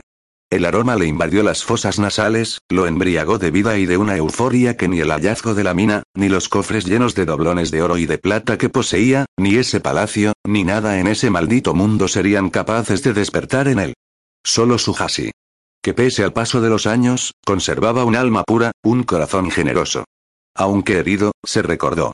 Maldito Cabrera. Muero por besarte, amor mío. No sabes cómo deseé que llegase este día. A punto de claudicar y contestarle yo también, repitió la palabra que la rescataba del encanto. Engracia. Quiero irme. Por favor. No quiero encontrarme con Engracia. Aitor la soltó con violencia. Emanuela se tambaleó hacia atrás. Basta de pronunciar ese nombre. Esa mujer no significa nada para mí. ¿Por qué te rehusas a aceptarlo? Volvió sobre ella y le circundó los brazos, encerrándoselos, inutilizándoselos. ¿Por qué te cuesta aceptar que eres lo único que realmente deseo en esta vida? ¿Por qué estás castigándome si no hago otra cosa que pensar en ti? Quiero irme. Repitió, con el rostro apartado. Esta es tu casa, Hasi. Este palacio te pertenece. Lo construí para ti. No lo quiero. ¿Por qué? El dolor en la voz de él la golpeó. ¿Por qué? ¿Por qué se había reconciliado con la idea de que Aitor se hubiese casado con Olivia y, en cambio, no reunía la fuerza para soslayar que hubiese vivido con Engracia durante esos años? Porque no voy a perdonarte esta vez. Estoy cansada de tus traiciones. Elevó la vista y la fijó en sus ojos. Sé que Ginebra y tú fueron amantes. Mierda. Volvió a soltarla, y Emanuela se rodeó para atrapar el calor de él antes de que la abandonase. Voy a matar a alguien. Masculló, y echó un vistazo de soslayo hacia ella. Su gesto y su actitud hablaban del dolor que la embargaba, dolor que él estaba infligiéndole. La apretujó contra su pecho, desesperado por llegar a su corazón, por merecer su perdón, por borrar tanta pena, por verla sonreír. Amor mío. Le susurró, y le humedeció el pabellón de la oreja, y le causó escalofríos y un sollozo. Las otras no significan nada. Sis. La apaciguó cuando Emanuela comenzó a removerse para escapar del abrazo. Siempre que hemos estado juntos te he sido fiel. Siempre. Remarcó con pasión, y le besó la cabeza. No necesito a nadie si tengo a mi Hasi. Salvo cuando te enojaste porque cuidaba a los enfermos de viruela y te acostaste con Olivia. Emanuela, suéltame. Me asfixias. Lo siento. Murmuró, y la dejó libre. Y salvo cuando visitabas Orenbae y te acostabas con mi hermana Ginebra. Yo, déjame hablar. No dudo de que sientes afecto por mí, afecto. Aitor soltó una carcajada. ¿Afecto, Emanuela? ¿Estás burlándote? No. Tú te has burlado de mí, has jugado conmigo, con la tonta de Emanuela, haciéndome creer que me amabas en tanto te revolcabas con otras que por supuesto, no significaban nada, excepto cuando estabas dentro de ellas, dándoles placer, tomando placer de ellas. El llanto que tanto había combatido se desató con la violencia de una tormenta de verano, pero no respondía a la angustia ni a la tristeza, sino a la rabia, una rabia como solo Aitor era capaz de despertar en ella. Lo vio aproximarse para consolarla. Había confundido sus lágrimas y lo pagaría caro. Le cruzó la cara de una bofetada cuando lo tuvo a un paso. No te atrevas a poner tus manos inmundas sobre mí. Hasi. Se pasmó Aitor, mientras se acunaba la mejilla y la contemplaba con ojos desorbitados. Y no te atrevas a llamarme de ese modo nunca más. Para ti soy Emanuela. Solo Emanuela. Romelia. Llamó. Nos vamos. Lo sorteó sin esperar a que la esclava se presentase en la sala. Si estaba en el último patio, jamás la oiría. Avanzó con la decisión de un toro de Lidia. No tuvo tiempo de recorrer ni siquiera unas varas. Sus pies se despegaron del suelo y una fuerza a la que ella jamás habría osado desafiar la hizo girar en el aire como si pesase lo que una pluma. Aitor la mantuvo pegada a su cuerpo, la espalda de Emanuela contra su torso, su cara oculta en la curva del cuello de ella, mientras inspiraba y le permitía al aroma de su hashing insuflarle un poco de calma. ¿Cómo habían llegado a ese punto? Déjame ir exigió Emanuela, aunque sin la mordacidad de momentos atrás. No queda en mí nada del amor que te tenía. Era una mentira flagrante, pero el orgullo la impulsaba a hablar. No digas eso, te lo imploro. Estás matándome. Tú y tus traiciones mataron mi amor por ti. ¿Por qué me niegas lo que es mío por derecho? ¿Qué es tuyo por derecho? Tú. Tú eres mía, solo mía, desde el día en que naciste. Mi Hasi, mi pequeña Hasi, luz de mis ojos, amor de mi vida, mi tesoro precioso. Mentiras, todas mentiras. Verdades, todas verdades. No importa lo que tú digas, son verdades. Déjame ir. Por favor. Jamás te irás de esta casa, tu casa, la que hice construir para ti y para nuestro hijo. Esta noche dormiremos juntos, haremos el amor hasta caer rendidos. Y mañana nos casaremos. No estoy dispuesto a pasar un instante más sin mi Hasi. Emanuela cerró los ojos y se mordió el labio para contener la emoción, la alegría, la tristeza, el resentimiento. Aitor declaraba no ser bueno con las palabras, pero lo era, oh, qué bueno era. Le susurraba unas frases dulces, y ella caía en su trampa, como el excelente cazador que siempre había sido. Ayer, Leónidas Cabrera me pidió que fuese su esposa y he decidido aceptar. El aire se enrareció, el sol se ocultó, sombras invadieron la estancia, la tensión que la mantenía pegada a Aitor alcanzó una cota que la hizo temblar. Se dio cuenta, demasiado tarde, que había pronunciado las palabras que jamás debió pronunciar. Aitor la obligó a volverse con un movimiento que la sacudió como si fuese de estopa. Levantó los párpados, y aunque los habría bajado enseguida, acobardada por la expresión asesina de él, los mantuvo abiertos, fascinada por sus ojos, que se habían vuelto negros de ira. Le mostró los colmillos y le habló cerca de la boca. Te quitaré la vida antes de permitirte que seas de otro. Cerraré mis manos en torno a tu cuello y apretaré hasta ahogarte. No mentía, ella lo sabía. La fuerza destructora de Aitor era tan arrolladora como la que lo había llevado a convertirse en un hombre rico, de indio a gran señor. Tragó el nudo antes de preguntarle. ¿Y qué le dirás a tu hijo cuando te pregunte por su madre? ¿Que la asesinaste con tus propias manos? La risa forzada que profirió causó un desfallecimiento a Emanuela, porque potenció la belleza de él, porque le otorgó más autoridad, porque la inhibió, la debilitó. ¿Es que no has entendido? Si no te tengo, nada importa. Si no te tengo, no me importan ni mi hijo ni la mina por la que tanto trabajé, ni la fortuna que acumulé. Todo carece de importancia porque todo lo que hice lo hice para ti, por ti. Emanuela, la vida no tiene sentido si tú no estás en ella. Además, mi hijo no tendrá oportunidad de preguntarme pues apenas te haya asesinado, me colgaré de un árbol. En medio del ensordecimiento que le provocaba el torrente sanguíneo que rugía en sus oídos, le pareció oír unos campanazos. Pero antes de hacerlo, le habló con los dientes apretados y las dedos clavados en su carne hasta causarle un dolor intolerable, antes de colgarme de un árbol, asesinaré a Cabrera. Lo despellejaré muy lentamente por haberse atrevido a poner sus ojos en lo que es mío. Mío. El grito de Aitor la tomó por sorpresa, la estremeció de pies a cabeza. Si él no hubiese estado sujetándola, se habría desmadejado en el suelo. Había jugado con fuego y estaba quemándose. Y tú eras mío y yo tenía que compartirte con cuanta mujer se te cruzase en el camino. Soy tuyo. Y jamás tuviste que compartirme con nadie. Aitor levantó las cejas y abrió grandes los ojos, como si acabase de comprender algo fundamental. ¿Cabrera te ha tocado? ¿Emanuela, te ha tocado? Dímelo, maldita sea. Emanuela vio por el rabillo del ojo que Doña Inmaculada pasaba corriendo hacia la puerta. La consumieron la vergüenza y la indignación. ¿Qué opinaría del acto patético que estaban representando? Por fortuna, no comprendía lo que estaban echándose en cara, pero encontrarlos así, gritándose en guaraní, era suficiente para que se formase el peor concepto de ellos. Aitor, en cambio, no parecía en absoluto avergonzado. Contéstame. Dímelo. ¿Ese malnacido osó ponerte una mano encima? ¿Osó tocarte? ¿Quién era para reclamarle cuando había tenido mellizas con Olivia, se había acostado con Ginebra y convivido con la tal en gracia durante años? ¿Quién diantres te crees que eres para preguntarme? Emanuela, estoy a punto de perder el control. Dame una respuesta o te la sacaré a guascazos. Sí, osó tocarme. Sí, me besó. En la boca. Y se lo permití. No creía en la leyenda del lobisón, o del luisón, o como fuera que se llamase, nunca había creído, ni de pequeña. En ese momento le sobrevinieron las dudas, y por primera vez le tuvo miedo. Ni siquiera las veces en que lo había visto enfurecido con Laurencio abuelo o con alguno del pueblo, Aitor había sufrido esa transmutación, y paradójicamente lo que más la asustó fue que, en lugar de que el ceño se le acentuase o que los ojos se le achinaran de ira, las facciones se le relajaron como por ensalmo. Entreabrió los labios, por donde escapó un gemido angustioso y agitado. Un escalofrío la surcó con el rigor de un latigazo cuando lo vio echar la cabeza hacia atrás y expulsar un clamor desgarrador, grave, prolongado, que se le alojó en el pecho. ¿Qué había hecho? Lo había herido profundamente, al amor de su vida, al padre de su hijo. No tuvo tiempo de enmendar su error.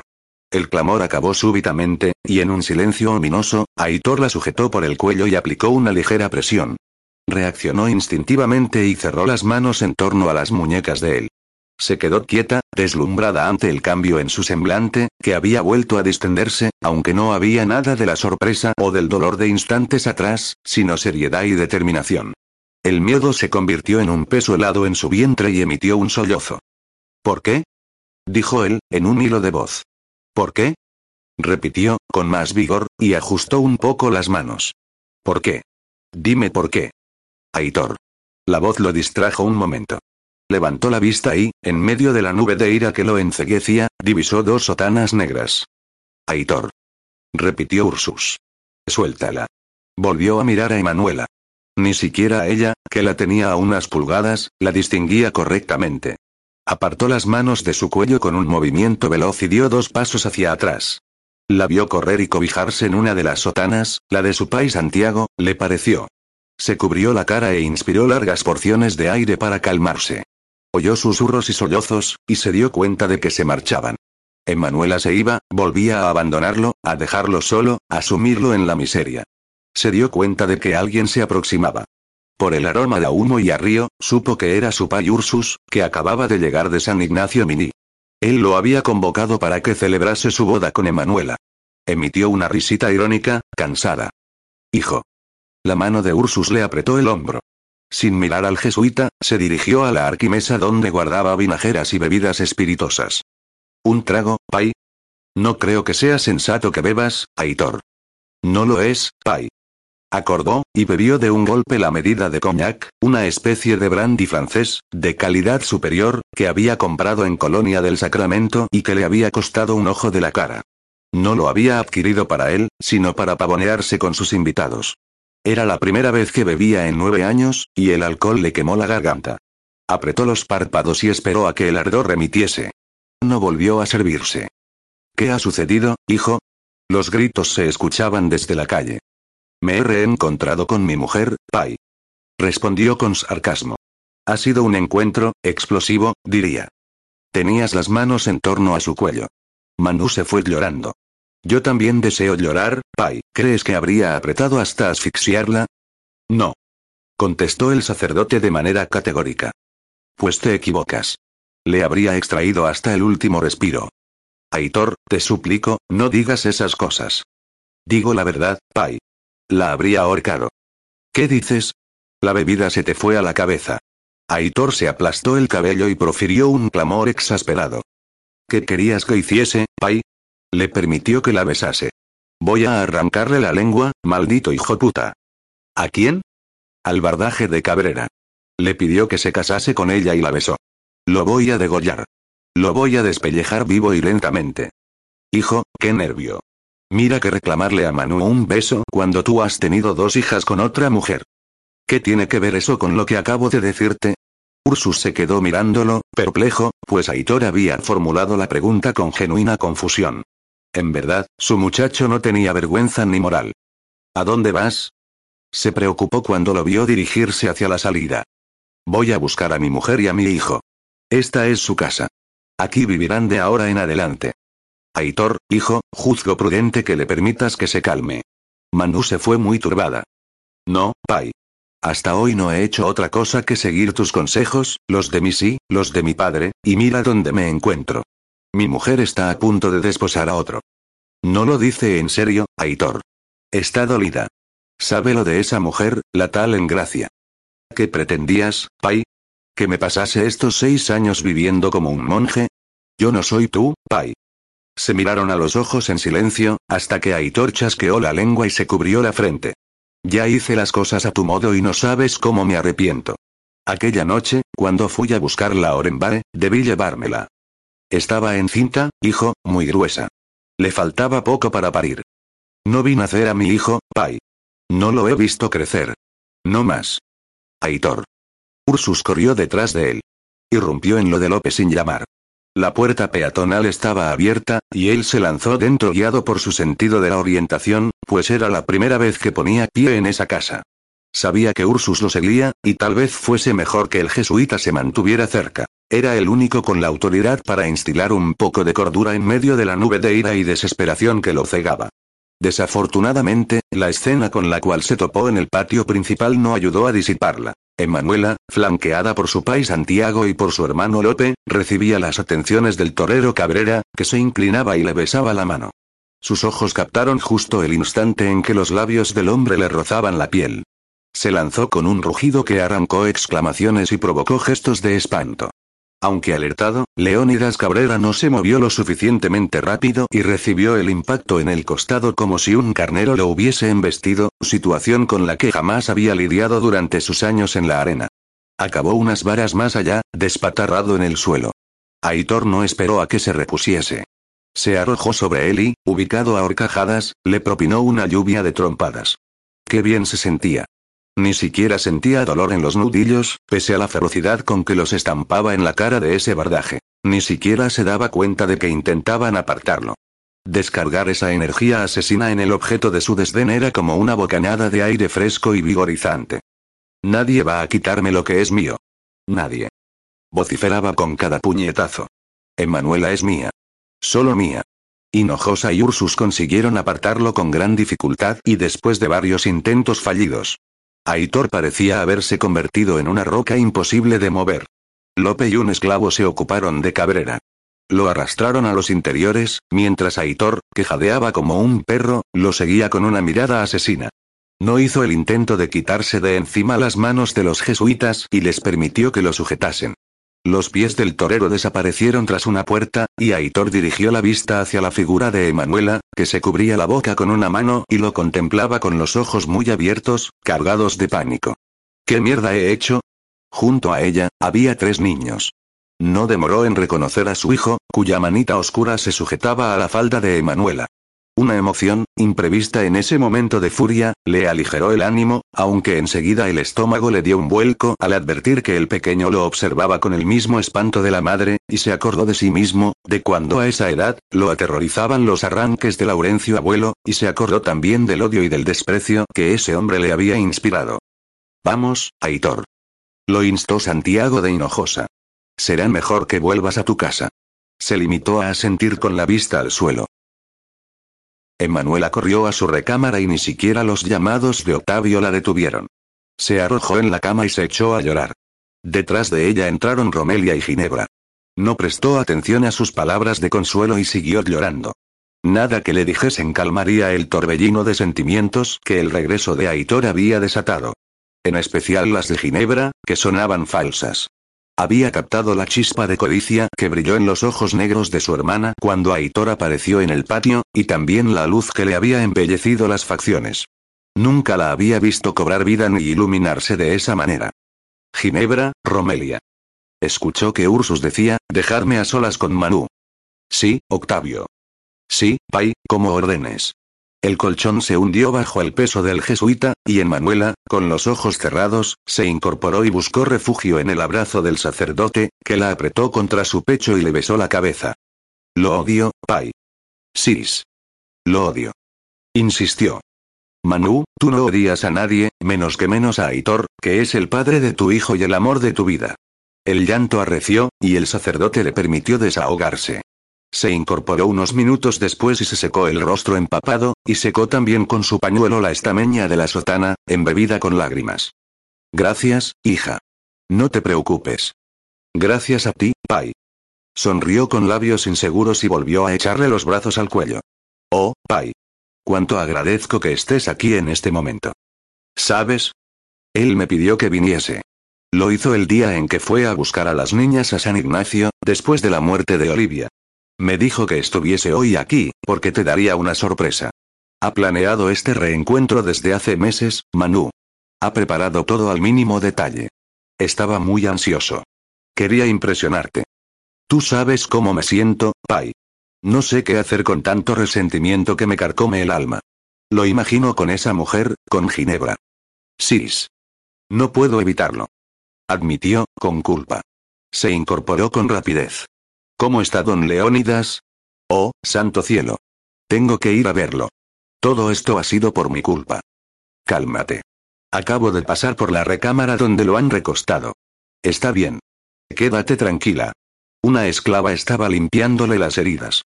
Dios, ten piedad. ¿Y si don Leónidas lo denunciase, qué haríamos, Pai? Aitor es prófugo de la justicia. Añadió en voz baja pero como alma negra, no como Aitor de Amaral y Medeiros. Por otro lado, no creo que Cabrera intentara hacer nada en su contra. Están tú y el niño de por medio. Emanuela agitó la cabeza y exhaló un suspiro trébulo. Parecía una bestia salvaje. Susurró, con acento estrangulado. Le tuve miedo, Pai. Tú no, Manu.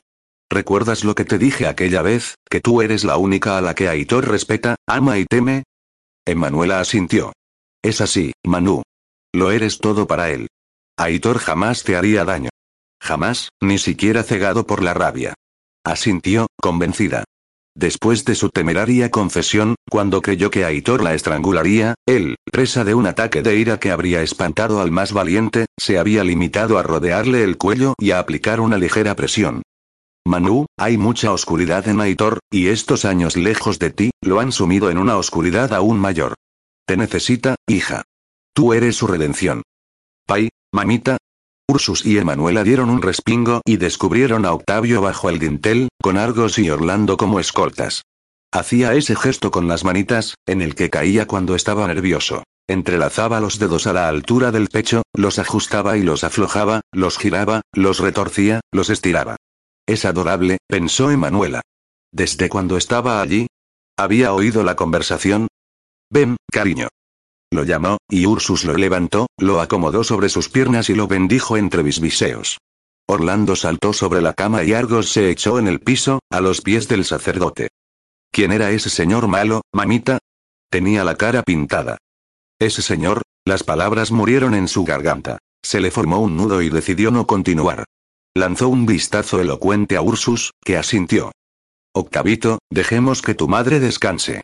Está un poco cansada. ¿Quién era el señor de la cara pintada, Pai? Preguntó en guaraní, la lengua que empleaba para comunicarse con el jesuita. Ven conmigo. Te lo explicaré. Ahora dejemos sola a tu madre. Ve con tu pai, cariño. Lo besó en la frente y se recostó, exhausta.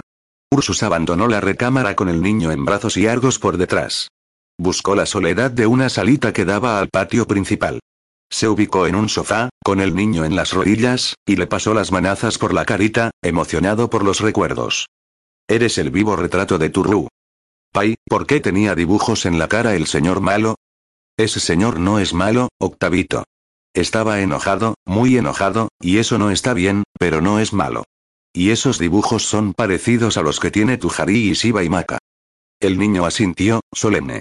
Se llaman tatuajes. Una vez que te los haces, ya no los puedes quitar. Tal vez los tatuajes lo hacen parecer malo, pero ese señor no lo es. Octavito, ese señor es una de las personas a las que yo más quiero en este mundo. Él siempre está en mis oraciones. El pequeño levantó las cejas puntiagudas, y sus ojos brillaron de intriga. Ese señor es Turru, y su nombre es Aitor. ¿Miru? ¿Mi padre? Dijo en castellano para mayor seguridad. Sí, hijito. ¿No es malo? No. Es bueno, solo que tiene un carácter muy fuerte. ¿Qué es un carácter, Pai? El carácter es lo que hace que una persona sea de determinada manera. Por ejemplo, Emanuelita es distinta de Milagritos, ¿no es verdad? Sí. Emanuelita le tiene miedo a todo. Milagritos, no. ¿Lo ves? Emanuelita tiene un carácter más temeroso. Milagritos, en cambio, es más temeraria, más valiente. Miru, ¿qué cate? Carácter. Sí. Miru, ¿qué carácter tiene? Turru es el hombre más valiente y temerario de todos los hombres que conozco. Los párpados de Octavio se elevaron en señal de sorpresa y admiración, y Ursus ahogó una carcajada. Es el mejor cazador de San Ignacio Mini. También el mejor hachero. Es capaz de hachar un árbol altísimo. ¿Más alto que tú, Pai? Uf, muchas veces más alto que yo. Y luego lo arrastra hasta el río atándoselo a la espalda. Es fuerte como un buey. ¿De veras? Sí, hijo, de veras. El niño fijó la vista en un punto indefinido y guardó silencio. Ursus esperó con paciencia. ¿Por qué Miru golpeó a don Leónidas? Don Leónidas es bueno. Sí, pero Turru es muy celoso de tu sí, y don Leónidas estaba tocándola. Es como si alguno intentase tocarte y hacerte daño. ¿Qué haría Argos? Lo mordería, no me cabe duda, porque te cuida con su vida. Octavio, confundido, reaccionó igual que Manuela, ladeó la cabeza y frunció el entrecejo. ¿Y yo podré volver a tocar a mi sí? Ursus profirió una carcajada. Sí, podrás. Turru jamás te haría daño, Octavio. Jamás. Daría su vida por ti. ¿Como Argos? Mucho más que Argos. ¿Sabías que fue Turru quien llevó a Argos a Orenbae para que los protegiese a ti y a tu sí? El niño agitó la cabeza para negar y el pelito negro le danzó en torno al rostro. Pues así es. Le ordenó que se quedase junto a ti y que te protegiese mientras él se ausentaba. Pai. ¿Qué, hijo?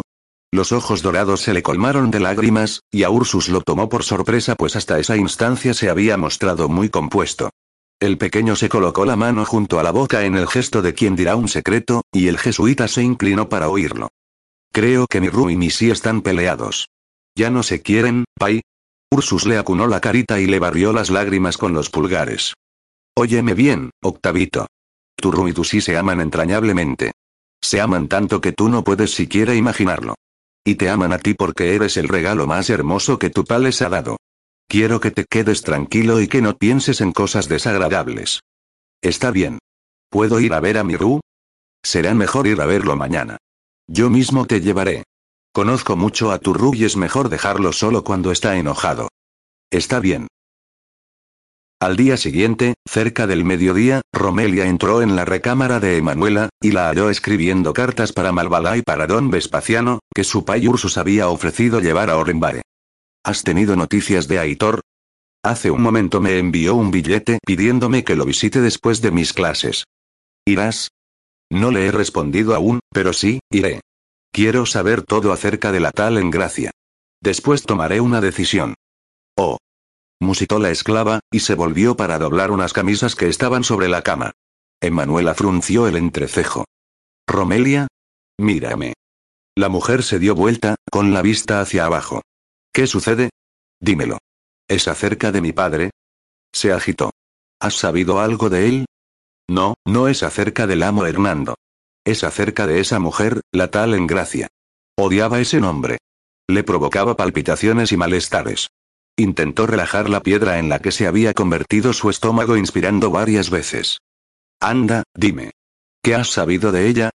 Acabo de estar en el burdel. Hoy tenía que quitarle el vello a dos de las muchachas. Romelia, ya no es menester que lo hagas. Lo hago porque me gusta. Cuestión que allí estaba yo, en el burdel, cuando Paquita me dijo, Rome, ella me llama así. Rome, ¿ves a esa mujer? Me señaló a una que hablaba con la patrona, doña Camelia, y yo le pregunté si era una nueva. Y me contestó que no. Me dijo, es una mujer muy rica. ¿No ves qué vestido tan costoso lleva? Y me explicó que es la que fabrica los caramelos alma negra. Había ido al burdel en lugar de su esposo, que está en Potosí. Y me acordé de los caramelos que te mencionó tanto tiempo atrás don Leónidas, esos que fabricaba la amante de Alma Negra. Lo citó textualmente. Sigue. La instó Emanuela, con tono desfallecido y las pulsaciones desbocadas. Pues esos caramelos, acabo de enterarme, sirven para... ¿Para qué? Habla, por amor del cielo. Se inclinó y le reveló al oído. Para que a los hombres se les ponga muy, pero muy dura la verga. Oh, santo cielo. ¿Y esa mujer los fabrica? Sí. Y los vende su esposo. Y hacen una fortuna con ellos. ¿Quién es en gracia entonces? Le había preguntado la tarde anterior, y Aitor había contestado con pocas ganas. Una socia de negocios. ¿Acaso Aitor participaba en la venta de esos caramelos infames? Romelia, ¿cómo es esa mujer? ¿Bonita? Vulgar, diría yo. ¿Es bonita? Se impacientó Emanuela. Sí. Masculló la esclava, lo es. Emanuela no imaginó que la verdad la afectaría hasta el punto de provocarle una oleada de frío y de calor, que la descompuso. Romelia le alcanzó un vaso con agua y le pasó una cajita con sales de amoníaco bajo la nariz. Coraje, mi niña. Podrá ser bonita, pero Aitor está loco por ti. ¿Qué hace en Asunción? ¿Por qué está aquí? ¿No dijo Cabrera que vivía en la mina, donde fabrica sus caramelos? ¿Y qué? Romelia, por amor del cielo. No pongas esa cara. ¿Qué sabes? Ahora vive aquí, en Asunción. Acaba de mudarse. Cerró los ojos cuando la recámara comenzó a girar en torno a ella. Tomó largas inspiraciones para apaciguar el revoltijo en el estómago. Romelia le alcanzó un lienzo humedecido con el que se quitó el sudor frío de la frente y del labio superior. Escribió unas líneas en un papel, lo dobló y se lo entregó a la esclava. Ve a casa de Aitor y se lo entregas al primero que abra la puerta. No esperes respuesta. No la preciso. Aitor regresó de lo de Conan Marrak alrededor de las 3 de la tarde. El Cornualles le había alquilado una quinta a los franciscanos, situada en las inmediaciones del convento, bastante alejada de la gran plaza. Había aceptado la propuesta de Aitor, la de administrar la mina desde Asunción. Después de todo, se lo pasaba viajando a esa ciudad para pagar el quinto real. Entregó las riendas de Creso a uno de los esclavos que se ocupaban de las caballerizas y entró con evidente apuro. Para esa hora, Emanuela ya habría respondido a su invitación. Inmaculada le recibió el tricornio, la chaqueta y la fusta. Don Aitor, os he dejado sobre vuestro escritorio una nota que Romelia trajo para vuesa merced hace un par de horas. Aitor se limitó a asentir en tanto se remangaba, simulando desinterés. ¿Deseáis que os traiga algo para comer? Sí. Comeré en mi despacho. ¿Y las niñas? En su clase, con la señorita Manu. Cerró la puerta y se lanzó sobre la esquela, sin siquiera quitarse las botas, que le torturaban los pies. Devoró las pocas líneas y soltó el papel como si lo hubiese quemado. Jasi. Masculló, vencido, mientras las palabras de Emanuela se repetían en su mente. No quiero volver a verte. Olvídate de mí y de mi hijo. El desfallecimiento se prolongó solo unos minutos, lo que le llevó a Doña Inmaculada a presentarse en el despacho con una bandeja. En tanto el ama de llaves disponía la comida sobre el escritorio, Aitor se alejó hacia una de las contraventanas que daban al jardín en los fondos de la casa y se quedó allí, quieto, con la vista fija en la escena de flores y plantas que un jardinero se ocupaba de cuidar todos los días. El escritorio de Manuela, ubicado cerca del de él, miraba hacia el jardín, justo delante de la fuente. Quería que su Hasi disfrutase de las aves mientras se bañaban y jugaban con los chorros de agua. Toda su riqueza, que en los últimos años había escalado a niveles que ni él hubiese previsto, tan elevados que su nombre comenzaba a repetirse en el palacio del virrey en Lima y en las ciudades importantes, rey del estaño lo apodaban, carecía de importancias y Emanuela no aceptaba formar parte de su vida. Carajo. Vociferó en su interior, y apretó el puño contra el vidrio. Carajo, Emanuela. Escuchó que doña Inmaculada, sin pronunciar palabra, cerraba la puerta y lo dejaba solo. Miró la hora en el reloj de sol que había mandado construir en un punto estratégico del jardín. Faltaba poco para las cuatro de la tarde. En un rato, su hijo comenzaría la clase de violín con Juan. No le gustaba la idea de que Octavio se aficionase a la música. Operaría en su espíritu como lo había hecho en el de su hermano, dulcificándoselo, volviéndolo compasivo y conciliador. Él lo precisaba con carácter para que comandase la mina y a los mineros. Se dio vuelta y fijó la vista en el espectáculo que componía la mesa que Doña Inmaculada acababa de armar sobre el escritorio. Apreció la vajilla de porcelana, una excentricidad de la Sajonia, no tenía la menor idea de dónde quedaba ese sitio, blanca, con florecillas verdes y celestes, tan delicada y sutil que le había hecho pensar en su jas y apenas la descubrió en casa de un cliente en Río de Janeiro. Y también admiró los cubiertos de plata, y la copa de cristal, y también el tallado que hermoseaba la vinajera, y el salero de plata, y el mantel de lino. Rompió en una carcajada sin humor. Resultaba ridículo que un indio inculto como él, carente de educación y de refinamiento, poseyese esos tesoros de los cuales, estaba seguro, ni el conde de Superunda podía jactarse. En gracia habría vendido el alma al diablo si a cambio se le hubiese permitido convertirse en la patrona de todo eso, en especial de su cama. Emanuela, en cambio, lo desdeñaba. Ahora será a mi modo. Dijo, y se sentó a comer. El hermano César lo acompañó hasta el salón. Aitor permaneció bajo el dintel, mientras observaba a su hijo, de espaldas a él, con el violín calzado en el mentón. Su hermano Juan le susurraba unas indicaciones y le señalaba el diapasón. El niño asentía y cambiaba la posición de los dedos regordetes sobre las cuerdas. Argos, echado junto a su pequeño amo, también de espaldas a la puerta, levantó la cabeza de pronto y lo vio. Tal vez hubiese olfateado su perfume, ese carísimo que había comprado en Río de Janeiro, pensando que podría gustarle a Emanuela. Se acuclilló y silbó. Los violines se acallaron súbitamente, y el perro se acercó al hombre moviendo la cola y gañendo. Aitor lo sujetó por las orejas y le sacudió la cabeza en una muestra de afecto. ¡Ey, Argos! Veo que te acuerdas de mí. Aitor. exclamó Juan, y apoyó el violín y el arco sobre un escritorio antes de caminar a su encuentro. Se abrazaron. Pero mira qué atuendo. Si pareces un duque. ¿Un duque, hermano? ¿Con estos tatuajes? Y con esos aretes. Señaló Juan. ¿Cuántos son? Cinco. Contó, y Aitor no mencionó que era el resultado de la sumatoria del día de su natalicio, dos, y el de Manuela, uno más dos. Aitor notó que Octavio se había escondido detrás de su tío y que se asomaba para mirarlo con una mezcla de curiosidad y suspicacia. ¿Qué haces aquí? Se interesó el músico. ¿Cuándo has llegado? Hace unos días. He venido a saludarte. Posó la mirada en el niño, que ocultó la cara de inmediato. Y a ver a mi hijo. Octavito. Juan lo sujetó por el brazo y, con delicadeza, lo obligó a salir de su escondite. Aitor se puso en cuclillas y le sonrió. Levantó la mano para tocarle el pelo lacio que le caía más allá de los hombros y la retiró cuando el pequeño se retrajo. Yo soy tu padre. Se presentó en castellano. Sí, lo sé. Mi pai Ursus me dijo que no eres malo. Aitor y Juan rieron, mientras el niño seguía mirando fija y seriamente al hombre de los tatuajes. El gesto ceñudo en el que había caído le recordó a Aitor la ocasión en que lo sostuvo en brazos por primera vez. Un poco malo soy, admitió, pero nunca lo seré contigo. ¿Y con mi madre? La mueca risueña se esfumó del rostro de Aitor.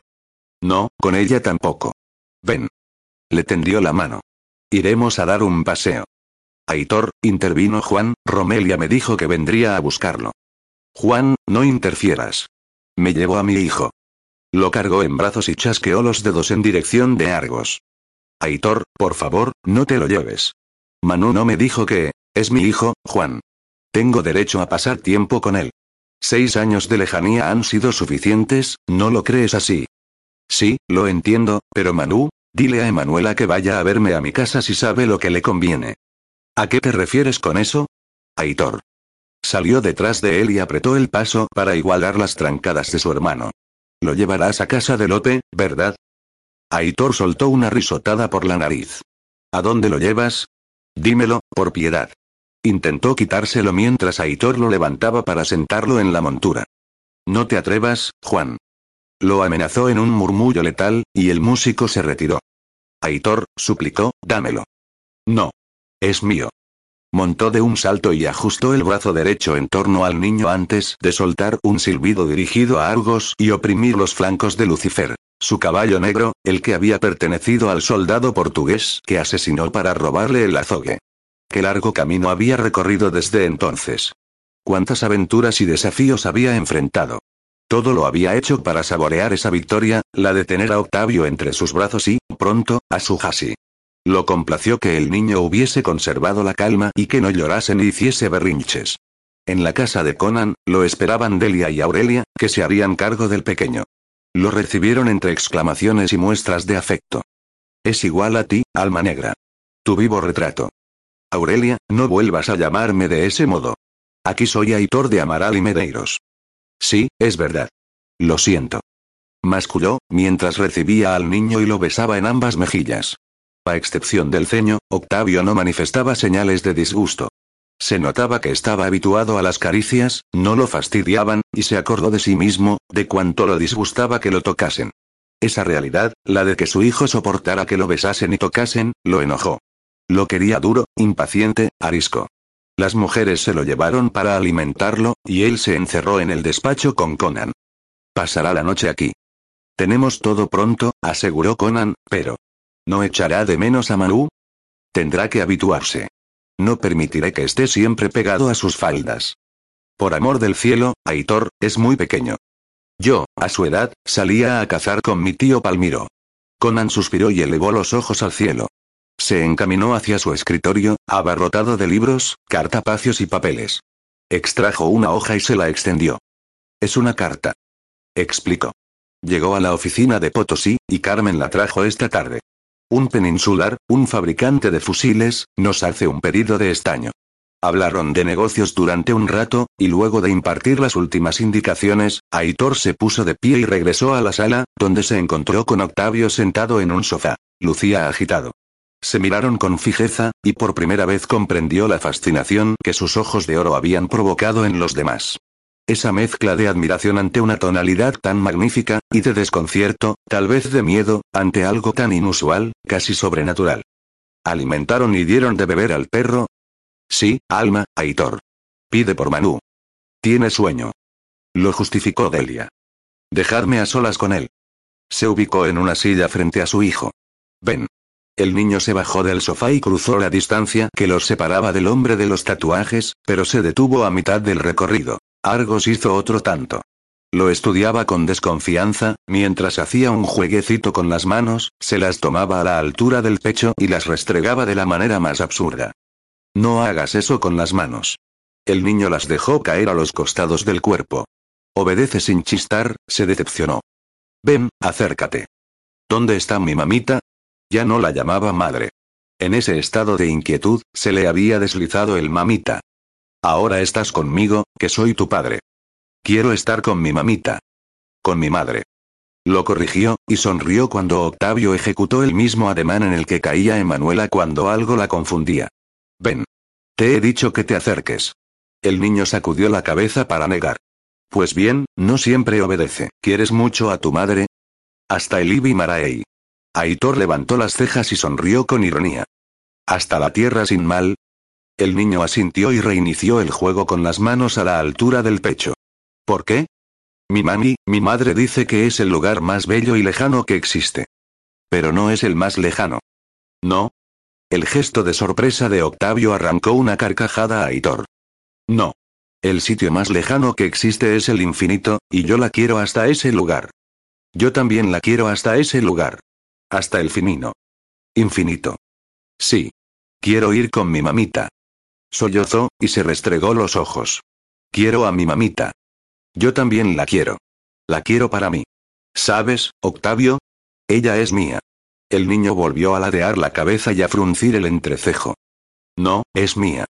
Declaró con una fiereza que enorgulleció a Aitor. Primero fue mía, mucho antes de que tú nacieras. Y la quiero de nuevo. Emanuela se paseaba por la sala.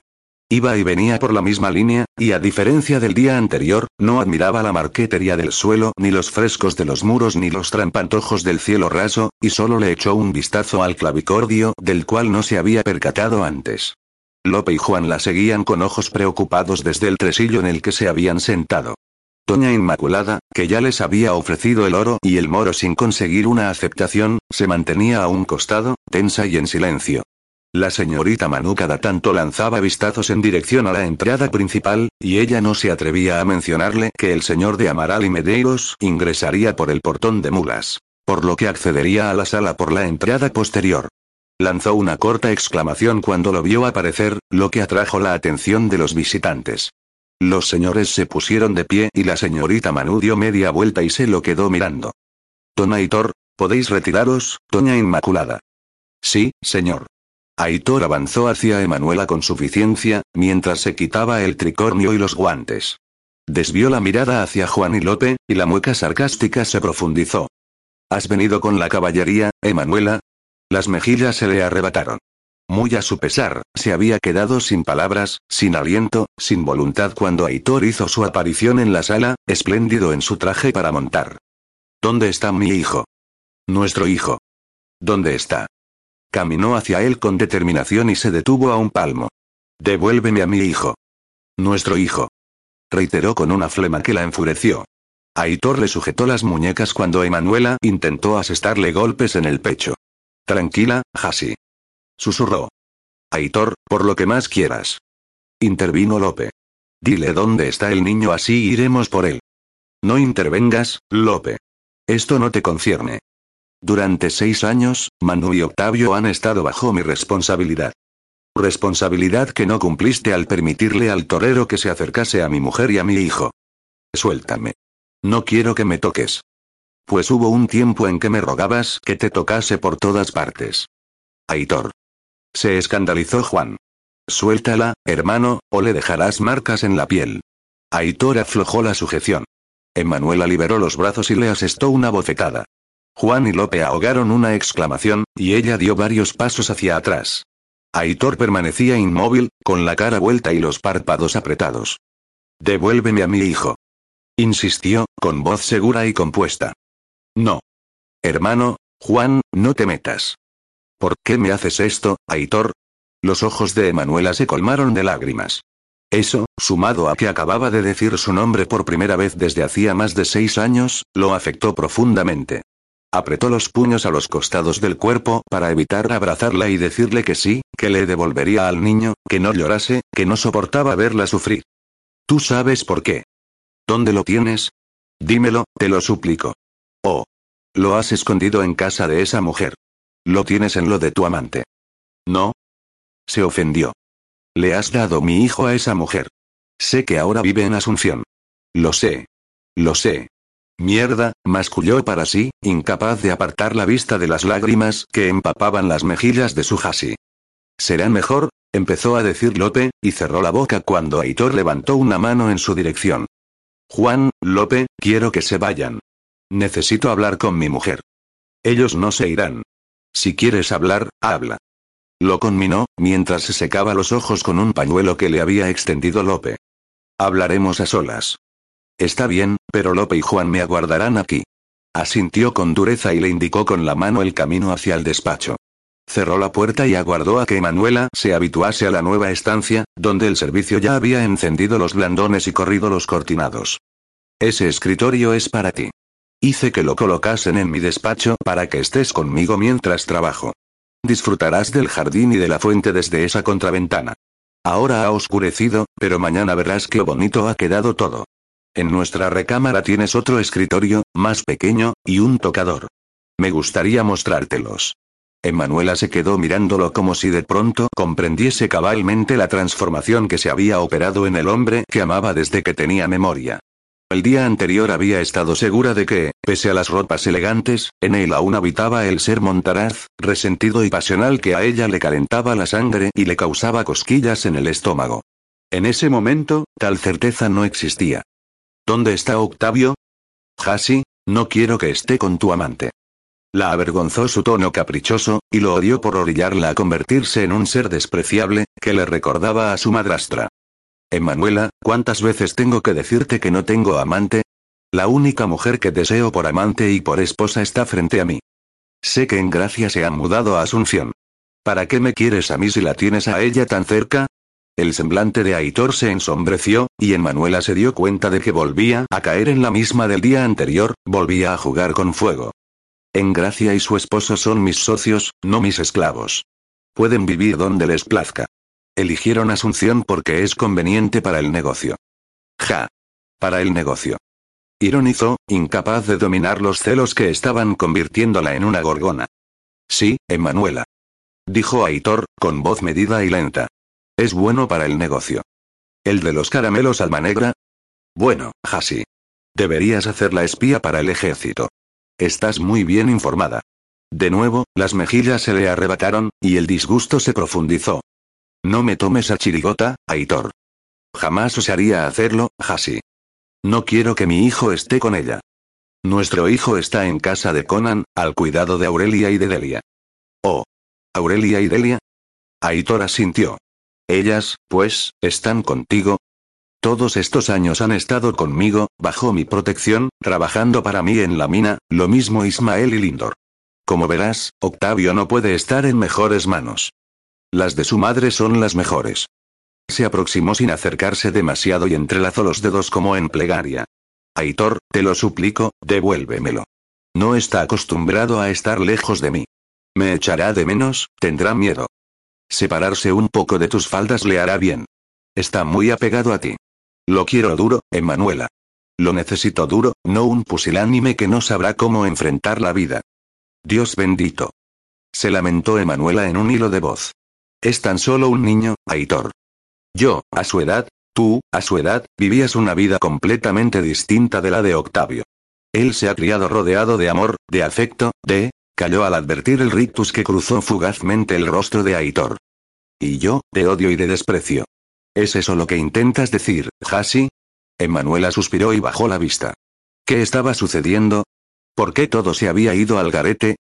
Le dijiste a Juan que viniese a verte si sabía lo que me convenía. ¿Qué significa eso? Que no volverás a ver a nuestro hijo a menos que te conviertas en mi esposa. ¿Qué? Hasta que no te conviertas en mi esposa, Octavio permanecerá lejos de ti. Si te niegas a desposarme, me lo llevaré muy lejos, y volverás a verlo cuando él esté en posición de regresar a ti por sus propios medios, lo cual no acontecerá hasta dentro de 15, 20 años. Emanuela sacudía la cabeza y lloraba sin emitir sonido. La figura de Aitor se desleía, la fuerza la abandonaba, las piernas le temblaban, y un vacío oscuro y frío la tragaba. ¿Por qué? balbuceó, entre sollozos. ¿Por qué me haces esto? No hubo respuesta, y eso le dolió más que una contestación ácida o sarcástica. Sus rodillas cedieron y cayó al suelo, donde rompió en un llanto desgarrador. Aitor inspiró profundamente con los ojos cerrados antes de sentarse en la alfombra de crevillente que había elegido pensando en ella. La recogió en su regazo como si se tratase de una muñeca de estopa y la abrazó. La cubrió con su torso y comenzó a mecerse como lo habría hecho con un niño. Siris, amor mío. Siris. La consolaba, mientras la cubría de besos. Ya no llores. No sufras en vano. Emanuela no lloraba en vano, de eso estaba segura.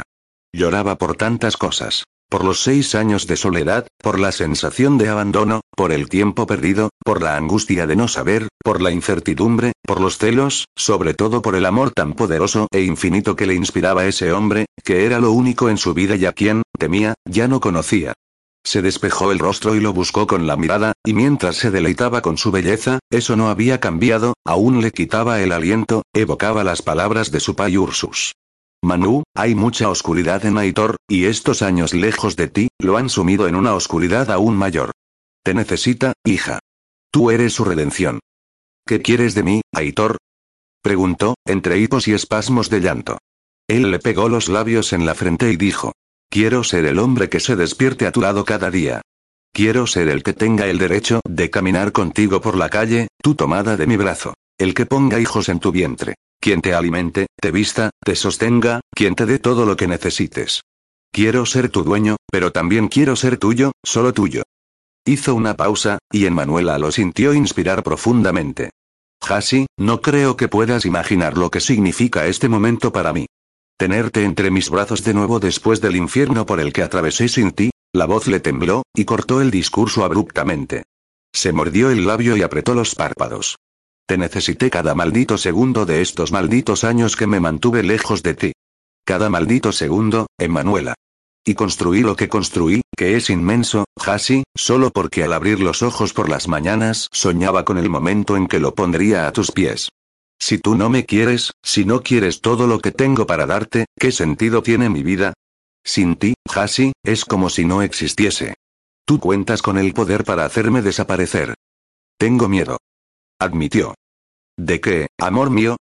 De ti, de este amor tan enorme. A veces siento que me devorará y me destruirá. No, no. Susurraba él, y derramaba besos en su rostro. Siento que no te conozco. Te veo y te oigo y no reconozco en ti nada de mi Aitor. Hasi, soy tu Aitor, el de siempre. No mires mis ropas, no mires la riqueza que me rodea. Es una cáscara. Mírame a los ojos, mírame bien a los ojos, y me encontrarás. Me verás temblando de miedo y de deseo por ti. Verás también mis demonios, que tú conoces como nadie y a las cuales solo tú sabes someter. Soy el mismo que desde los cuatro años te venera porque eres el aire que respiro, la sangre en mis venas. Mi luna, mi luz, mi guía en la noche, pero también puedes convertirte en la oscuridad más profunda. Te temo, Emanuela. Eres la única que puede destruirme. No quiero destruirte. Entonces casémonos mañana y hazme feliz. Emanuela apartó el rostro y lo escondió en la manga de su chaqueta, empapada de lágrimas y saliva. Mírame. ¿Por qué no me contestas? No puedo dejar de pensar en Engracia, en que viviste con ella todos estos años mientras yo estaba sola. Me mantuve lejos porque tú me lo pediste, Emanuela. Cuando fui a buscarte a Orenbae, me convencieron de dejarte tranquila, de que era lo mejor. Tal vez debí de comportarme como el egoísta que he sido toda la vida y debí arrastrarte conmigo, sin importarme que estuvieses a punto de parir. Entonces, no habría habido soledad ni amargura ni engracia ni nada, y hoy seríamos felices. ¿Estás enamorado de ella? Aitor carcajeó y la besó en la frente. Te responderé, pero tú sabes que no, mejor que nadie. No, no estoy enamorado de ella. Estoy enamorado de la misma mujer desde que tenía cuatro años. Pueden reprocharme muchas cosas, Hasi, excepto ser inconstante. ¿Qué sientes por ella? Conan y Engracia son mis mejores amigos. Confío en ellos, y cuando dependes de los demás para construir lo que yo construí y te das cuenta de que puedes dormir tranquilo porque no intentarán perjudicarte, entonces comienzas a sentir afecto por esas personas, las respetas. Si no estás enamorado de ella, ¿cómo puedes? ¿Fornicar? Emanuela ocultó la mirada y asintió. Para mí, fornicar es una manera de aligerar la sangre, de serenarme. A veces siento que un fuego me bulle en las venas. Entonces necesito hacer cosas. Trabajo sin aliento, salgo a cazar, tiro abajo un árbol, fornico, me masturbo. Si no lo hago, tengo la impresión de que el fuego me devorará. Por eso te advertí aquella vez, cuando apenas eras una niña, que te tomaría una y otra vez, que lo haría tantas veces como tuviese la oportunidad, que nunca me saciaría. Y así lo hiciste en casa de los Urizar y Vega. Sí, así lo hice, y no recuerdo momentos más felices de mi vida. ¿Sabes?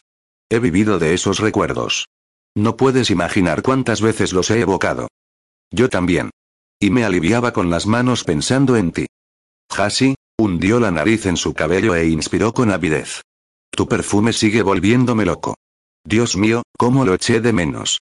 Emanuela percibió la erección que crecía contra su pierna, y el deseo se avivó como el fuego del que Aitor le había hablado, ese que le corroía las venas. Se miraron a los ojos y después los labios. Aitor cayó sobre los de ella sin medir la fuerza, lo hizo con desconsideración, con el ímpetu y las ansias almacenadas durante demasiado tiempo para uno con un espíritu impaciente y mezquino como el de él. El apetito se desató igual que el fuego en un campo de hierba seca. Estaba intacto. No, había crecido, se había multiplicado, y Aitor se preguntaba si alguna vez lograría extinguirlo. Sin salir de la boca de Emanuela, la recostó sobre la alfombra y se mantuvo apartado, sostenido por el antebrazo apoyado en el suelo. Le levantó la falda con tontillo y maldijo las tantas capas de tela que le dificultaban alcanzar la esencia de su mujer, la que solo él conocía, la que solo él había saboreado. El delirio que lo envolvía como una bruma no le impedía reprocharse que esos no eran el sitio ni las circunstancias.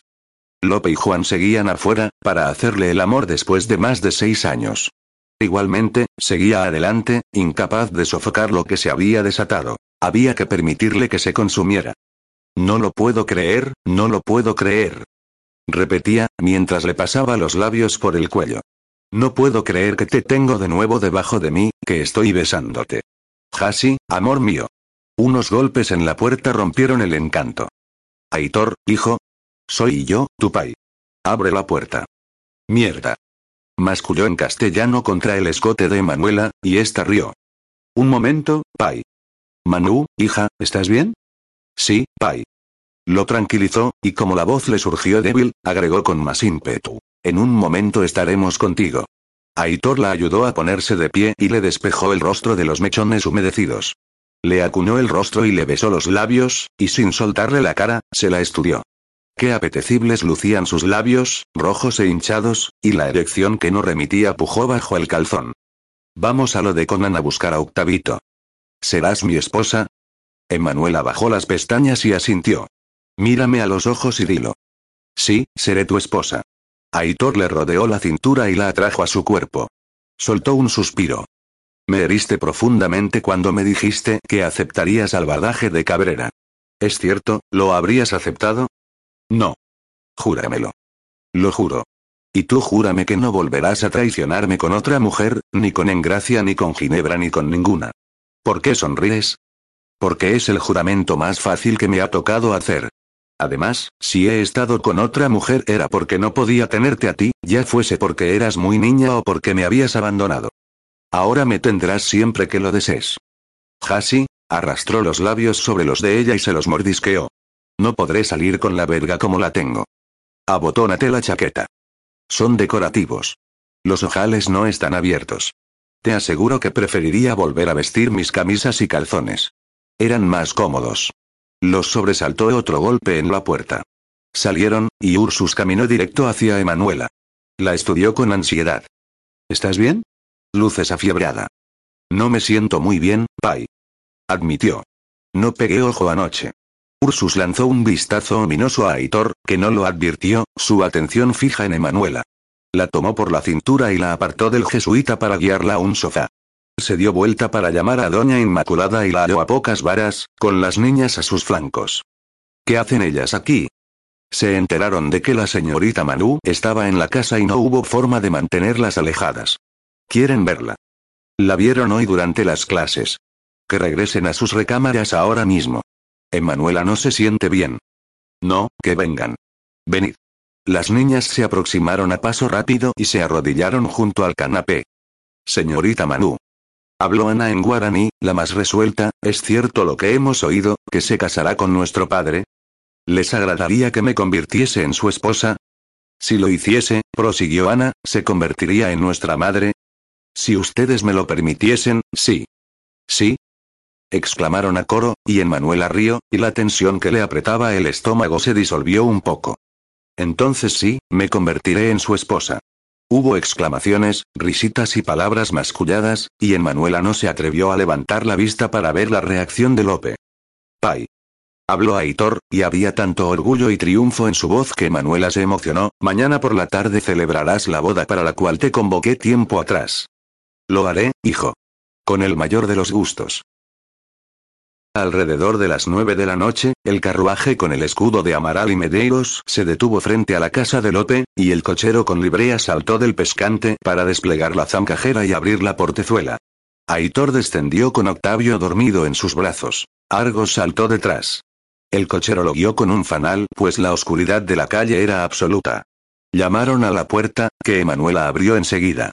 Resultaba obvio que había estado esperando en el patio de recibo. ¿Por qué no estás en la cama? Le reprochó a Hitor. Luces muy pálida. Emanuela no le contestó y le quitó al niño. Lo apretó contra su pecho y le besó los carrillos regordetes. Mamita. Masculló Octavio sin abrir los ojos. Sí, tesoro mío. Soy yo. Mamita. Duerme, ángel mío. Aitor la siguió hacia los interiores de la casa, y se limitó a levantar el mentón en dirección a Ginebra a modo de saludo cuando la encontraron en el patio principal. Emanuela se preguntó qué hacía allí a esa hora. Esperando a Aitor, concluyó. Romelia la ayudó a desvestir a Octavio y a meterlo en la cama y se retiró. Aitor se sentó en el borde y observó dormir a su hijo. ¿En qué piensas? Susurró Emanuela, y le apoyó las manos en los hombros. En que es perfecto, en que lo hicimos tú y yo. Es nuestro tesoro. Aitor se giró y hundió el rostro en el vientre de Emanuela, que lo circundó con sus brazos y lo mantuvo pegado a ella. Nuestro hijo y tú son mis posesiones más preciadas. Daría la vida por ustedes. Lo sé. Me perdí sus primeros años. No tiene sentido pensar en eso. Ahora recuperarás el tiempo perdido, y te convertirás en su héroe. Aitor se inclinó para besar la frente de su hijo y se puso de pie. Aguardó a que Emanuela cerrase el tul que bordeaba el lecho para expresar. Lo quieres más que a mí, ¿verdad? Qué extraño. Comentó Emanuela. Octavio me preguntó lo mismo de ti, si te quería más que a él. Aitor sofocó una risa y agitó la cabeza. Pequeño bribón. Yo le enseñaré a quién perteneces. La besó en la frente. No me acompañes. Recuerdo el camino hacia la puerta. Quiero acompañarte. Estás muy pálida. Quédate. Quiero que te metas en la cama enseguida. Mañana será un gran día. Ginebra estará esperándote en el patio principal. Lo sé. Aitor le levantó el rostro por el mentón. Hasi, mírame. Aunque Ginebra estuviese esperándome, nada sucedería entre nosotros. Ten confianza en mí. Pides demasiado, Aitor. La confianza que te tenía no existe. Tendrás que trabajar duro para reconstruirla. Aitor bajó la vista y asintió y le permitió que lo escoltase hasta la puerta. Ginebra estaba esperándolo. Pasaron a su lado sin pronunciar palabra y se detuvieron delante del portón principal. Emanuela se disponía a abrir la puerta peatonal cuando Aitor la detuvo. Aguarda un momento. Metió la mano dentro de la chaqueta y extrajo una cajita forrada en gros de seda verde. Iba a dártelo ayer, pero las cosas no salieron como las preví. Levantó la tapa y le presentó un anillo con varias gemas. Es para ti, amor mío. Oh. Es bellísimo, Aitor. Son topacios y zafiros. Le aclaró, mientras le deslizaba la joya en el anular izquierdo. Los vi y pensé en el color de nuestros ojos y en las muñequeras que me hiciste aquella vez. Te las hice con tanto amor. Hasi. La abrazó con destemplanza, la hundió en su pecho, la sostuvo con la angustia que le provocaba saberla tan indefensa, tan vulnerable, tan codiciada por todos. Soy feliz, tan feliz. Gracias, amor mío, por hacerme feliz. ¿Tú eres feliz? Emanuela no contestó. Pugnaba por sofocar el llanto, abrumada por las palabras de él, tan sinceras. Estaba desnudándole el alma, entregándole el corazón, y ella no conseguía deshacerse de las dudas, de la desconfianza, del dolor. ¿Hasi? Aitor la apartó para mirarla. ¿Hasi, qué sucede? Emanuela rompió a llorar sin remedio, y enseguida se sintió envuelta en su fuerza. ¿En verdad ibas a quitarme a Octavito? No, amor mío, no. ¿Cómo crees? ¿Y si no aceptaba desposarte? ¿Crees que iba a permitir que eso sucediese? Hasi, me conoces como nadie. Siempre consigo lo que me propongo. Lo sé. Levantó la vista, y él le secó los ojos y las mejillas con un pañuelo. Sufrí tanto desde que supe que vivías con ella. El dolor era tan insoportable que... Siris, calla. Estás matándome. Creí que me habías olvidado, que te habías enamorado de ella, que no volverías a mí. Hasi, una vez, tantos años atrás, te dije que siempre volvería a ti, ¿lo recuerdas? Emanuela asintió, y un nuevo acceso de llanto la doblegó. Y la promesa que te hice aquella noche en la torreta, cuando mezclamos nuestras sangres, no la hice en vano, Emanuela. Después de tu nacimiento, ese fue el momento más importante de mi vida. Nuestro hijo es el pacto de sangre más perfecto que hemos hecho. Sí, amor mío. La besó en la coronilla. Tú y él son lo único que cuenta para mí. Te amo, Emanuela, tanto que no hay manera de medir este amor.